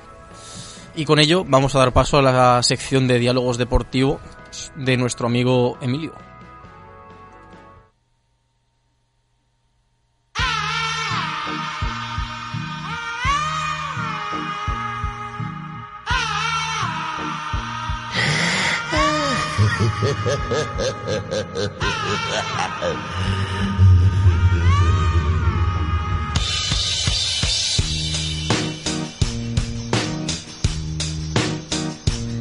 Jesús, Tosca.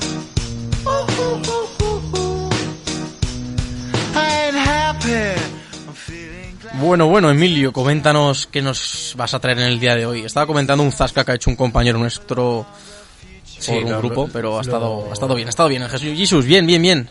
Repartiendo leña, Jesús. Eso es. Como siempre. Bien. Gol. ¿Sabíais que el elefante es el único mamífero que no puede saltar? ¿Ah, sí? ¿Pero de verdad? Sí, sí que sí. Ostras, no lo sabía. Imagínate un elefante saltando. Nadie cuenta elefante saltando cuando va a dormir. Dice, no, no, puedes, porque piensa que hay un terremoto. No puede, no puede. Bueno, ¿qué os traigo hoy? Pues eh, justamente esta mañana estaba en clase con unos compañeros de clase, un saludo, Iván, Marcos Martel y Sergio, y hablábamos sobre si cuántos eh, seres humanos son necesarios para ganar un oso. Ojo. Según cómo sea ese humano también. Depende de características. Y Claro, claro. Yo dije 15 con 10 muertes humanas, pero ganando al oso. ¿Qué opináis? Es que depende también de la persona. Si, si es una persona estándar, 15 son pocas. Ya, pero ten en cuenta que un zarpazo de un oso te va a hacer lo mismo si pesas 90 kilos que si pesas, a ver, yo creo que sí, que si pesas 20, eh, 40, ¿sabes? Te va a de- reventar. Entonces, lógicamente, un tío que pesa 100 kilos, con un grupo de, de tíos de 100 kilos y un grupo de personas de 70 no es lo mismo, pero ya me entiendes. Sí, sí, sí. ¿Qué, ¿Cuál es vuestra opinión merecida? ¿O no tenéis opinión sobre...? Yo 15 veo pocos. Digo lo mismo. ¿Cuántos ¿Cómo? dices? Porque o menos un oso, ¿cuánto pesa o menos? Un oso, mira, un oso, eh, según uno puede buscar... Como creo 200, que- casi 300 kilos Sí, debe correcto. pesar uno. Eh, ¿Y mm, estamos hablando de a golpe o...? No, es decir, eh, lógicamente con el intelecto humano, usando cuchillos o alguna herramienta humana, con cinco es suficiente, pero me refiero a, a mano, a mano limpia. Usando el intelecto, pero a mano limpia. Mira, por aquí tengo el dato, Emilio, perdona. El peso de los machos de un oso pardo oscila entre los 150 y 230 kilos, aunque la mayoría no pasan de los 200, y el de las hembras entre 80 y 150. Tienen el cuerpo y las extremidades robustas y de la cola muy corta. La altura de la cruz oscila entre 90 y 100 centímetros. También hay que matizar, ¿qué oso? ¿Oso pardo? ¿Oso panda? Eh, ¿Oso hormiguero? Un oso hormiguero con una persona lo matas. ¿Tú crees? Un oso hormiguero, tío. Esos son inofensivos. Es posible que sí, sí, sí. Pero la cosa es, yo, yo también puse el argumento de, vale, si son 10 personas entrenadas en artes marciales, y luego caí que artes marciales están creadas para pelear contra otros seres humanos. Lógicamente, una persona adiestrada marcialmente o en arte de pelea, mm, tampoco creo que tenga mucha posibilidad contra un oso, ¿no? Porque es diferente fisionomía. ¿Qué opináis? Mm, Pues el otro día vi una noticia sobre esto. Cuéntanos. Pues era de, de dos amigos que eran luchadores los dos así, pues no me acuerdo de qué. Y a uno de ellos le atacó un oso y entonces el otro y le, y le sale- le hizo una llave y no sé qué. ¿Al oso? Sí, sí, sí. ¿Y le tumbó al oso? Y sí, sí. Onda. Y, y es- o sea, luego sí que es verdad que, que se rompió el brazo, tenía algunas magulladuras, pero vamos, absolutamente nada con lo que había pasado. Y salvó a su amigo, sí, sí. Fíjate.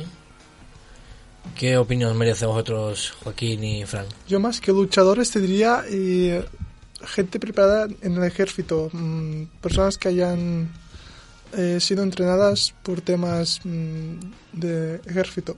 Yo creo que ahí mm, después podremos hablar de más o menos, pero creo que sería la clave. Y también del meme de siempre de en Rusia los osos que si eh, son como en cualquier sitio y en Rusia pues ahí se los cargan una persona o un oso. Así es. Sí, sí, sí, sí. Yo creo que, que entre 10 personas, yo creo que 10, como tú estabas diciendo, si uno lo ve, si son personas entrenadas. No, es curioso, es curioso. Y luego también creo que hay que hablar del factor este de, mm, de los casos estos sobrehumanos, ¿no? De que cuando una persona se ve en tanto peligro o tal, eh, parece que, que- que de repente, ¿no? Eh, tiene una fuerza sobrehumana y además tiene conocimientos que no habría tenido. Casos que se han conocido de, de Casos una extremos. niña que estaba, su padre se quedó debajo de un coche y coge a la niña y levanta el puto coche. Entonces, mm, pues con un oso, pues igual te ves en la situación de que, de que tal y Fíjate. No, no. Es cierto es que el ser humano cuando realmente, eh, por ejemplo, la ansiedad. Que tenemos a mí hablar en público. Es lo mismo, es estás en una situación que piensas que es peligrosa para tu vida, cosa que no está bien interpretada por, por, el, momento, por ejemplo, hablar en público, pero a la hora de correr, eh, tus músculos, toda, toda la sangre va a las piernas para correr, las pupilas se dilatan para ver mejor, los reflejos aumentan y es como una especie de de gacela, no, de gacela, no, de androide que velo- corre a mucha más velocidad, a muchos más muchos más reflejos, tiene más fuerza, todo es el, el miedo que al final pues si lo sabes controlar a tu favor pues te puede servir para huir de Eso que hablas tú, eh, eh, la razón es porque el cerebro no tiene la capacidad de diferenciar entre las, los peligros reales e imaginarios. Entiendo. Es decir, eh, hablar en público es un peligro imaginario porque no, no se pone en riesgo tu vida, no hay nada que se ponga en riesgo. Sin embargo, a ti te crea una ansiedad y eso el cerebro lo interpreta como que hay una amenaza. Y entonces te pone en ansiedad y lo que te dices, ¿no? Te, te, te sudan las manos, te estás como muy alerta para estar preparado para correr, luchar, lo que haga falta. Y sin embargo, cuando tú estás en una situación de peligro real, el cerebro es que no sabe interpretar cuál es real y cuál es no. Entonces es muy importante saber decirle al cerebro, esta situación no es real, contrólate, cálmate, eh, no hay ningún peligro, no te vas a morir. Porque el cerebro interpreta realmente que tú cuando vas a hablar en público te va- algo te pasa que te vas a morir. Entonces por eso cuando la gente tiene ataques de ansiedad piensa que, que, se muere. Bueno, hablando de muerte, me gustaría sa- sacar un tema curioso, a ver qué opináis. ¿Cuál pensáis que es la pena de muerte más horrible de toda la historia? Eh, en películas, en libros, en series hemos visto penas de muerte siempre y, lógicamente yo pienso que están sacadas de realidad. Entonces, eh, y diciendo pues que cuál pensáis que era más horrenda. ¿Por qué te refieres a torturas? No, pena de muerte. Me voy a ejecutar a alguien. ¿Cómo lo hago? Ya sea oficial o extraoficial. Ya me entiendes, oficial, pues como hacían, en, por ejemplo, la Revolución Francesa con la guillotina, o actualmente con, eh, con la inyección letal, o extraoficiales, pues con el ahorcamiento, bueno, sí. Sería la que, La que peor más se pasa. Sí, sí, se- eh, su- subjetivamente la, Yo la- creo para ti la peor. mm, desde todo lo que sea mm, sufrir el ser humano y no morir, ya sea Pero cuando te mm, ahogarte, por ejemplo, que duras unos, unos- un tiempo, no sé exactamente qué tiempo, debe ser muy duro. Porque No. al final no, no mueres. Si tú dices la guillotina, al final cuando te cortaba la cabeza ya está. No, por eso, pero es un ejemplo, me refiero. eh, que sean penas de muerte, no una. Ahogarse, a ver, no lo considero pena de muerte. Una pena de muerte es algo que te impone un grupo de personas con un estado. Eso te me refiero, que digas tú que, que es la más horrenda, que tú pienses que hayas visto. Yo, por ejemplo, la que he escuchado, la, la que he escuchado es Esbirte Vivo, que se hacía en la Edad Media. El corte con serrucho que te pone en boca abajo y te empiezan a cortar los genitales hacia abajo porque la sangre llega al cerebro y el dolor es, es mucho más notable que si te cortan desde otra parte. Eh, desollarte vivo. Son penas de muerte que se realizaban de desollarte, esa yo creo que tiene que ser la peor en realidad, porque activas todos los nervios. Quemarte, quemarte, tienes una barbaridad. Y luego había una muy cruel también, que era. mm, Bueno, dos. Eh, la de las ratas, Vale, sé cuál dices. esa es muy cruel también. Y luego también una que era una especie de sarcófago con pinchos y cosas que entonces te clavaban en zonas del cuerpo donde te dolía mucho pero no morías instantáneamente. Entonces luego te pasabas muriendo pues tanto de hambre, de sed, de dolor, de un poco de todo. VP, ¿sabes cuál es la pena de la rata? Pena de muerte de la rata. Sorpréndeme, sorpréndeme. ¿No sabes cuál es? No, no. Eh, vale, eh, te colocan una rata en el estómago y encima de ella, o de tu estómago, ponen un, como se dice, un recipiente de metal, ¿no? La rata está aquí, el recipiente, y la rata hace contacto con tu estómago. Entonces la persona lo que hace, va a hacer es calentar el recipiente de metal y la rata, al ver que hay un calor muy excesivo hacia arriba, va a intentar buscar un sitio para salir. ¿Qué va a hacer? Pues abrirte por Es... La vi en una película, Fast and Furious. La dos. Curioso, ¿eh? No la hicieron, pero la la querían hacer. Fíjate, ¿tú qué opinas, Joaquín? Eh, he visto muchas películas que muestran penas de muerte. Bien. Sí, eso de la silla eléctrica. Eh, esa es la, la misma silla eléctrica que cuando tú no le colocáis una, una esponja Sí. mojada, eh, Las gotas. No. no, no, no, no. eh, le colo- eh, cuando en la silla eléctrica te, te colocaban el casco Sí. metálico y, a- y abajo tenían que colocarte una esponja, una esponja mojada. Sí. Y el agua recorría todo tu cuerpo y esa agua es electrificada. Sino que el, en una película apareció que no le colocó mojada la esponja y el- la persona eh, seguía viva. Le electrocutabas, seguía viva y, se, y vivía hasta quemarse completamente. Y llegaba al punto de incendiarse completamente. en- Yo creo que es una de las peores muertes. Yo creo. No, no, no, sin duda, pero. Yo creo que la viste en, en la película de Tom Hanks. Sí, sí, sí, La sí. niña verde. Sí, sí, sí. La verdad es que es una pena muy. horrible. ¿Tú qué opinas? la mayor pena, ¿no? No, no, pero la peor, estamos hablando de la peor, la peor pena de muerte que tú Sí, pienses. sí, ¿Cuál, sí. cuál piensas que puede ser tú? La de la rata es turbia. La de la gota. Eso no sé cuál es. A es ver. la que te sientan y te van cayendo una gota encima de la frente cada segundo. Sí. Todo el tiempo. Dicen que llega un punto en el que cae tanto que Pero eso te hablaba de tortura, pero es que es casi más tortura que pena de muerte. Sí, sí, Sí.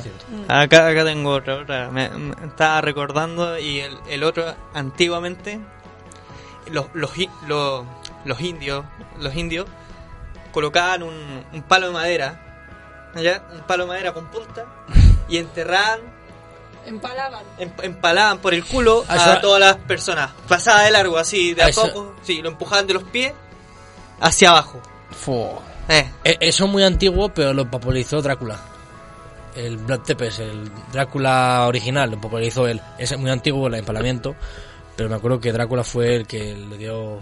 Vlad el empalador le llamaban. Joder. Curioso.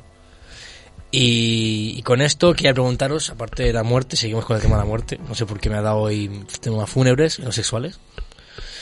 Eh, ¿Cuál pensáis que es el cementerio más grande del mundo? Es fácil. Nueva York. ¿Dónde est- bueno, ¿cuál es? Es simple. ¿El de Auschwitz te refieres? No, no, un cementerio. Mm, Eh, el mar, por ejemplo. El mar es el cementerio más grande del, del mundo. como Ah, tal. sí. Si os lo pensáis. Tiene que haber una cantidad de huesos tremendos. Y de cadáveres, bueno, que fueron cadáveres en su tiempo y se fueron... No, y que sigue habiendo, en realidad se habla de, con todo el tema este de las pateras y tal, se habla, ¿no? De eso, de que el mar es el, El Mediterráneo, el además. Mediterráneo, el más, el cementerio más grande. La verdad es que sí. También había una, una manera de matar de la época seca, bueno, la ley seca de 1900, en la época de Al Capone, que se llamaba el zapato de cemento. Que te sentaban, bueno, te sentaban, te metían en un molde de cemento, te hacían un zapato de cemento y te arrojaban al mar. Lo que dices tú de ahogarse, es lo mismo, es, es frustrante. Es bajas, bajas hacia el fondo del mar, sin- ¿Eh? Hasta el fondo, supongo. sí, con, te, te arrastran los zapatos de cemento y te ahogas. Tiene que ser, eh, yo creo que de las peores muertes que... que- Yo, yo siempre digo que agradezco mucho haber nacido en esta época porque creo que si hubiese nacido en otra me hubiesen ahorcado o quemado en la hoguera o algo, seguro. ¿Piensas que te hubieran echado de bruja? ¿Piensas tú que me hubiesen tachado de bruja?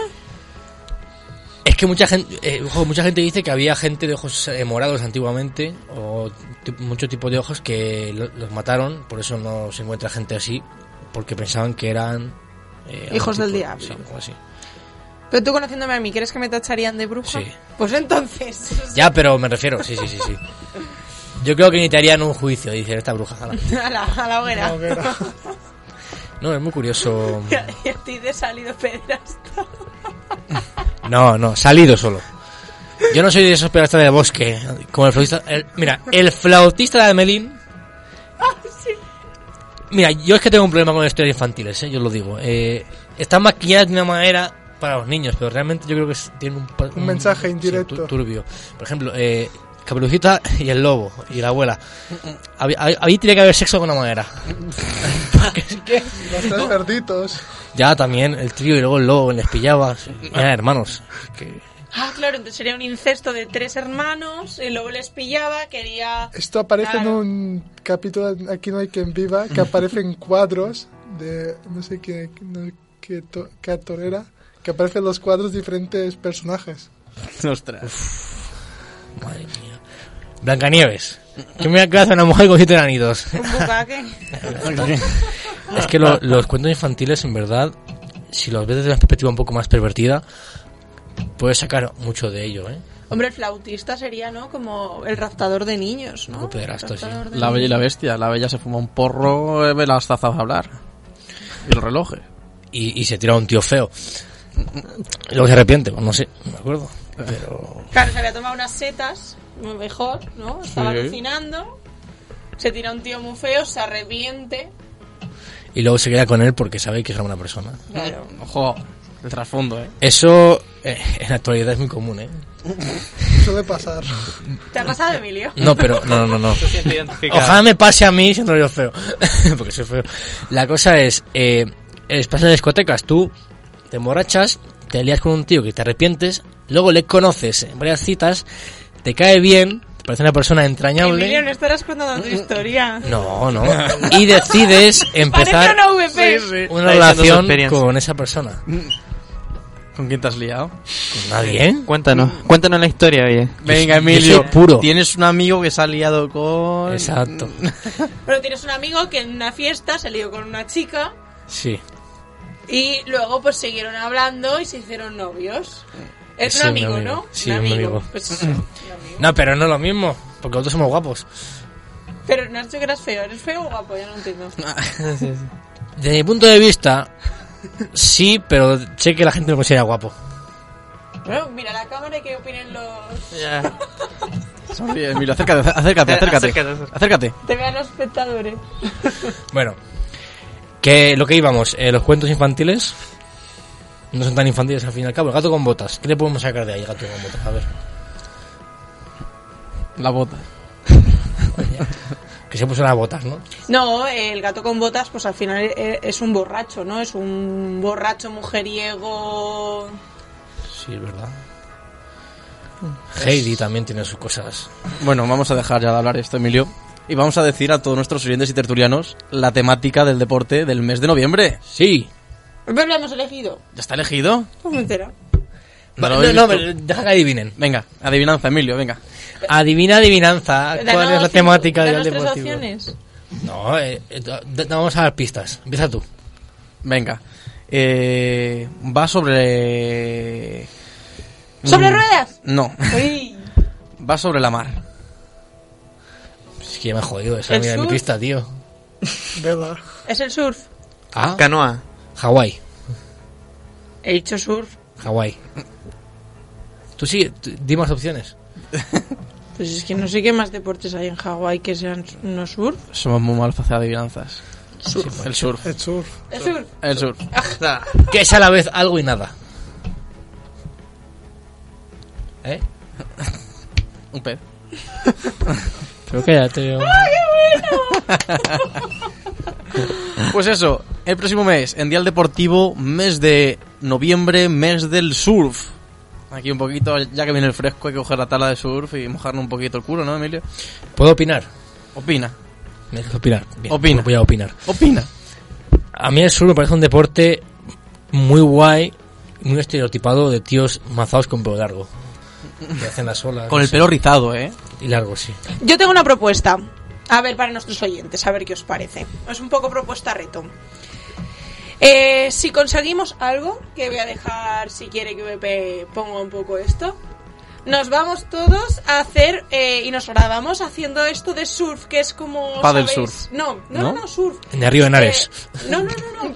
Eh, es como una máquina en la que aprendes a hacer surf y te caes mogollón. y Ah, es sí, sí, sí, sí. Esa hay una aquí en Madrid, en un centro comercial. Que sí, exacto. No sé Entonces, eh, pon una apuesta de que si pasa nos vamos a hacer el surf. Venga. Vamos a hacer una votación en Instagram y en Twitter. Me ha gustado. Y si supera más del 50%, que es la mitad, nos vamos allí todos. ¿Vale? ¿Os parece bien? Sí, sí, me anoto. Venga, va.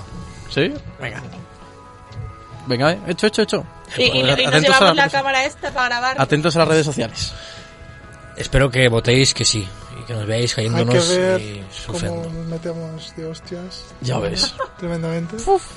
Igual descubrimos que alguno de aquí tiene algunas capacidades de surf ocultas y es un crack. También. El equilibrio es clave. U otro le da la tabla en la cabeza y pierde todo. También, también. Espero no ser ese yo. Pues nada, chicos, mes de noviembre, mes, de, mes del surf en Dial Deportivo. Y vamos a retomar las radios que nos redifunden. En este caso vamos a dar paso a Hispanoamérica Radio para que nos comente su pequeño aporte en este programa. Hola, soy Luis Varela, conductor de Tiempos de Radio. Y desde aquí queremos dar la más cordial bienvenida a Dial Deportivo, a la programación de Hispanoamérica Radio. Tiempos de Radio es un programa de rock que se enfoca en difundir las últimas novedades de la mejor música independiente de Iberoamérica y del mundo. Y estamos al aire desde enero del 2020, siempre a través de la señal de Hispanoamérica Radio. Cabe resaltar que Hispanoamérica Radio fue fundada en octubre del 2019, siempre bajo la premisa de ser un espacio pluricultural, siempre bajo el lema de orgullosos de nuestro folclore. Hispanoamérica Radio ha tenido la apertura de incluir en su programación el mejor contenido cultural, de arte, entretenimiento, música y literatura. y hoy celebramos el ingreso de Dial Deportivo a la programación de Hispanoamérica Radio. Y les recordamos que nosotros, Tiempos a Radio, estaremos precediéndolos todos los jueves, día de mayor sintonía en toda Hispanoamérica Radio. Así que amigos, les enviamos un fuerte abrazo y a los oyentes les anunciamos que después de nuestra programación se quedan en la espectacular compañía de Dial Deportivo.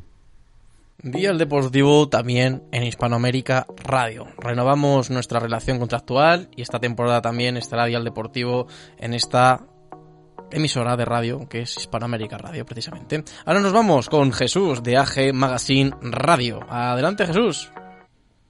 Hola a todos, me llamo Jesús Morales, director EG Magazine Radio. Es un placer emitir la sexta temporada de este magnífico programa, dirigido por el gran Víctor Pablo Prado. Los domingos, a partir de las 15 horas, sintonicen nuestra radio para escuchar el programa. Un saludo a todos. Un fuerte saludo Jesús, también Dial Deportivo en Aja, Magazine Radio y por último Ezequiel, Ezequiel Ponce iba a decir, Ezequiel Campos de Radio Cadena Española. Hola Víctor y todo el equipo de Dial Deportivo. Soy Ezequiel Campos, director de Radio Cadena Española Madrid y Radio Cadena Española Castilla-La Mancha. Emisoras que se pueden escuchar online a través de www.radiocadenaclm.es. Tu programa se emite los domingos de 9 a 11 de la mañana, una buena manera de, pues, hacer deporte desde la cama, porque el domingo poca gente, excepto algunos deportistas, poca gente solemos eh, tirar la sábana tan pronto. Aprovecho también para darte una, una pequeña primicia, y es que a mediados de noviembre, mm, principios de diciembre, se va a abrir otra nueva emisora que va a estar en Ávila y que va a comprender todas las poblaciones que componen el maravilloso Valle del Tietar. Precisamente la radio se va a llamar así, Radio Valle del Tietar. Ahí también vamos a, poner tu programa, vamos a contar con los servicios de Dial Deportivo, ya que eh, queremos agradeceros ese magnífico trabajo, esa magnífica labor deportiva y cultural que hacéis mm, con todo el equipo. Radio Valle del Tietar se va a escuchar en www.radiovalledeltietar.es. Pues en nuestras tres emisoras contamos contigo, como se decía en aquella popular frase deportiva de antaño. Un saludo, Víctor, un saludo a todos los oyentes de Dial Deportivo. Un saludo Ezequiel, muchísimas gracias. Y Dial Deportivo también Radio Cadena Española Madrid, Radio Cadena Española Guadalajara, Castilla-La Mancha y también próximamente en Ávila, en el famoso Valle del Tietar. Y vamos a ir despidiendo Dial Deportivo. Es una canción que ha sido el hip del verano. Yo creo que la sabéis todos, ¿no chicos? La canción más, más sonada del verano, ¿cuál es? Quédate, Que la noche se-. Menos mal que no, va- que- que no somos cantantes. pues con Quevedo y Bizarrap, la sesión 52, vamos a despedir este Dial Deportivo 119.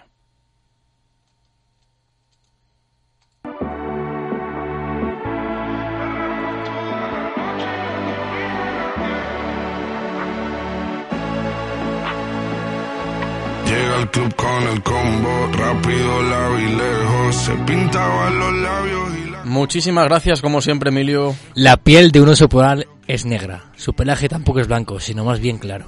Esa es la reflexión de la luz del sol lo que le hace ver blanco. Exacto. Y una cosa más, el tiburón es el único pez que puede guiñar ambos ojos. Gracias.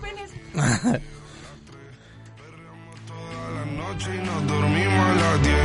Ando rezando la Dios para repetirlo otra vez. Nos fuimos en una, empezamos a la... Muchísimas gracias, como siempre, Carlota. Muchísimas gracias a ti, BP. Eh, el martes que viene hay radio. Claro que radio. Vale, genial. Es fiesta, se lo sé. Pero sí, sí hay. Vale, genial, genial. Pues bueno, chicos, nos vemos la semana que viene. Joaquín, muchísimas gracias. ¿Qué tal? Eh, estupendo, estupendo. ¿Te viste bien? Sí, sí, sí, sí. ¿La sí. semana que viene te vemos? Sí, a tope. Eso es. Fran, Un placer estar aquí otra temporada. Genial. La próxima semana te vemos también, Fran. ¿Se No, puede? pero porque hay Atlético de Madrid, podemos Ah, conectar si quieres. Ojo, pues es buena, es buena. Se puede hacer. mente la pose y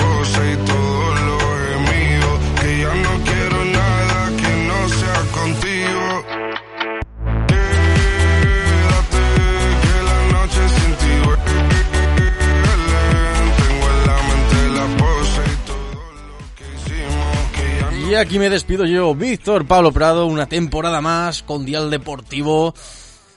Un saludo, un placer y nos vemos la próxima semana en el mes de noviembre, mes dedicado en exclusivo al surf. Un saludo y nos vemos la próxima semana. Salir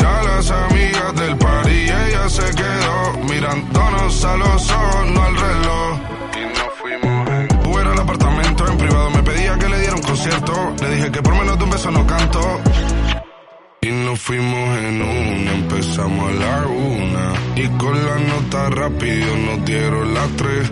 Perreamos toda la noche y nos dormimos a las diez. Ando rezando la Dios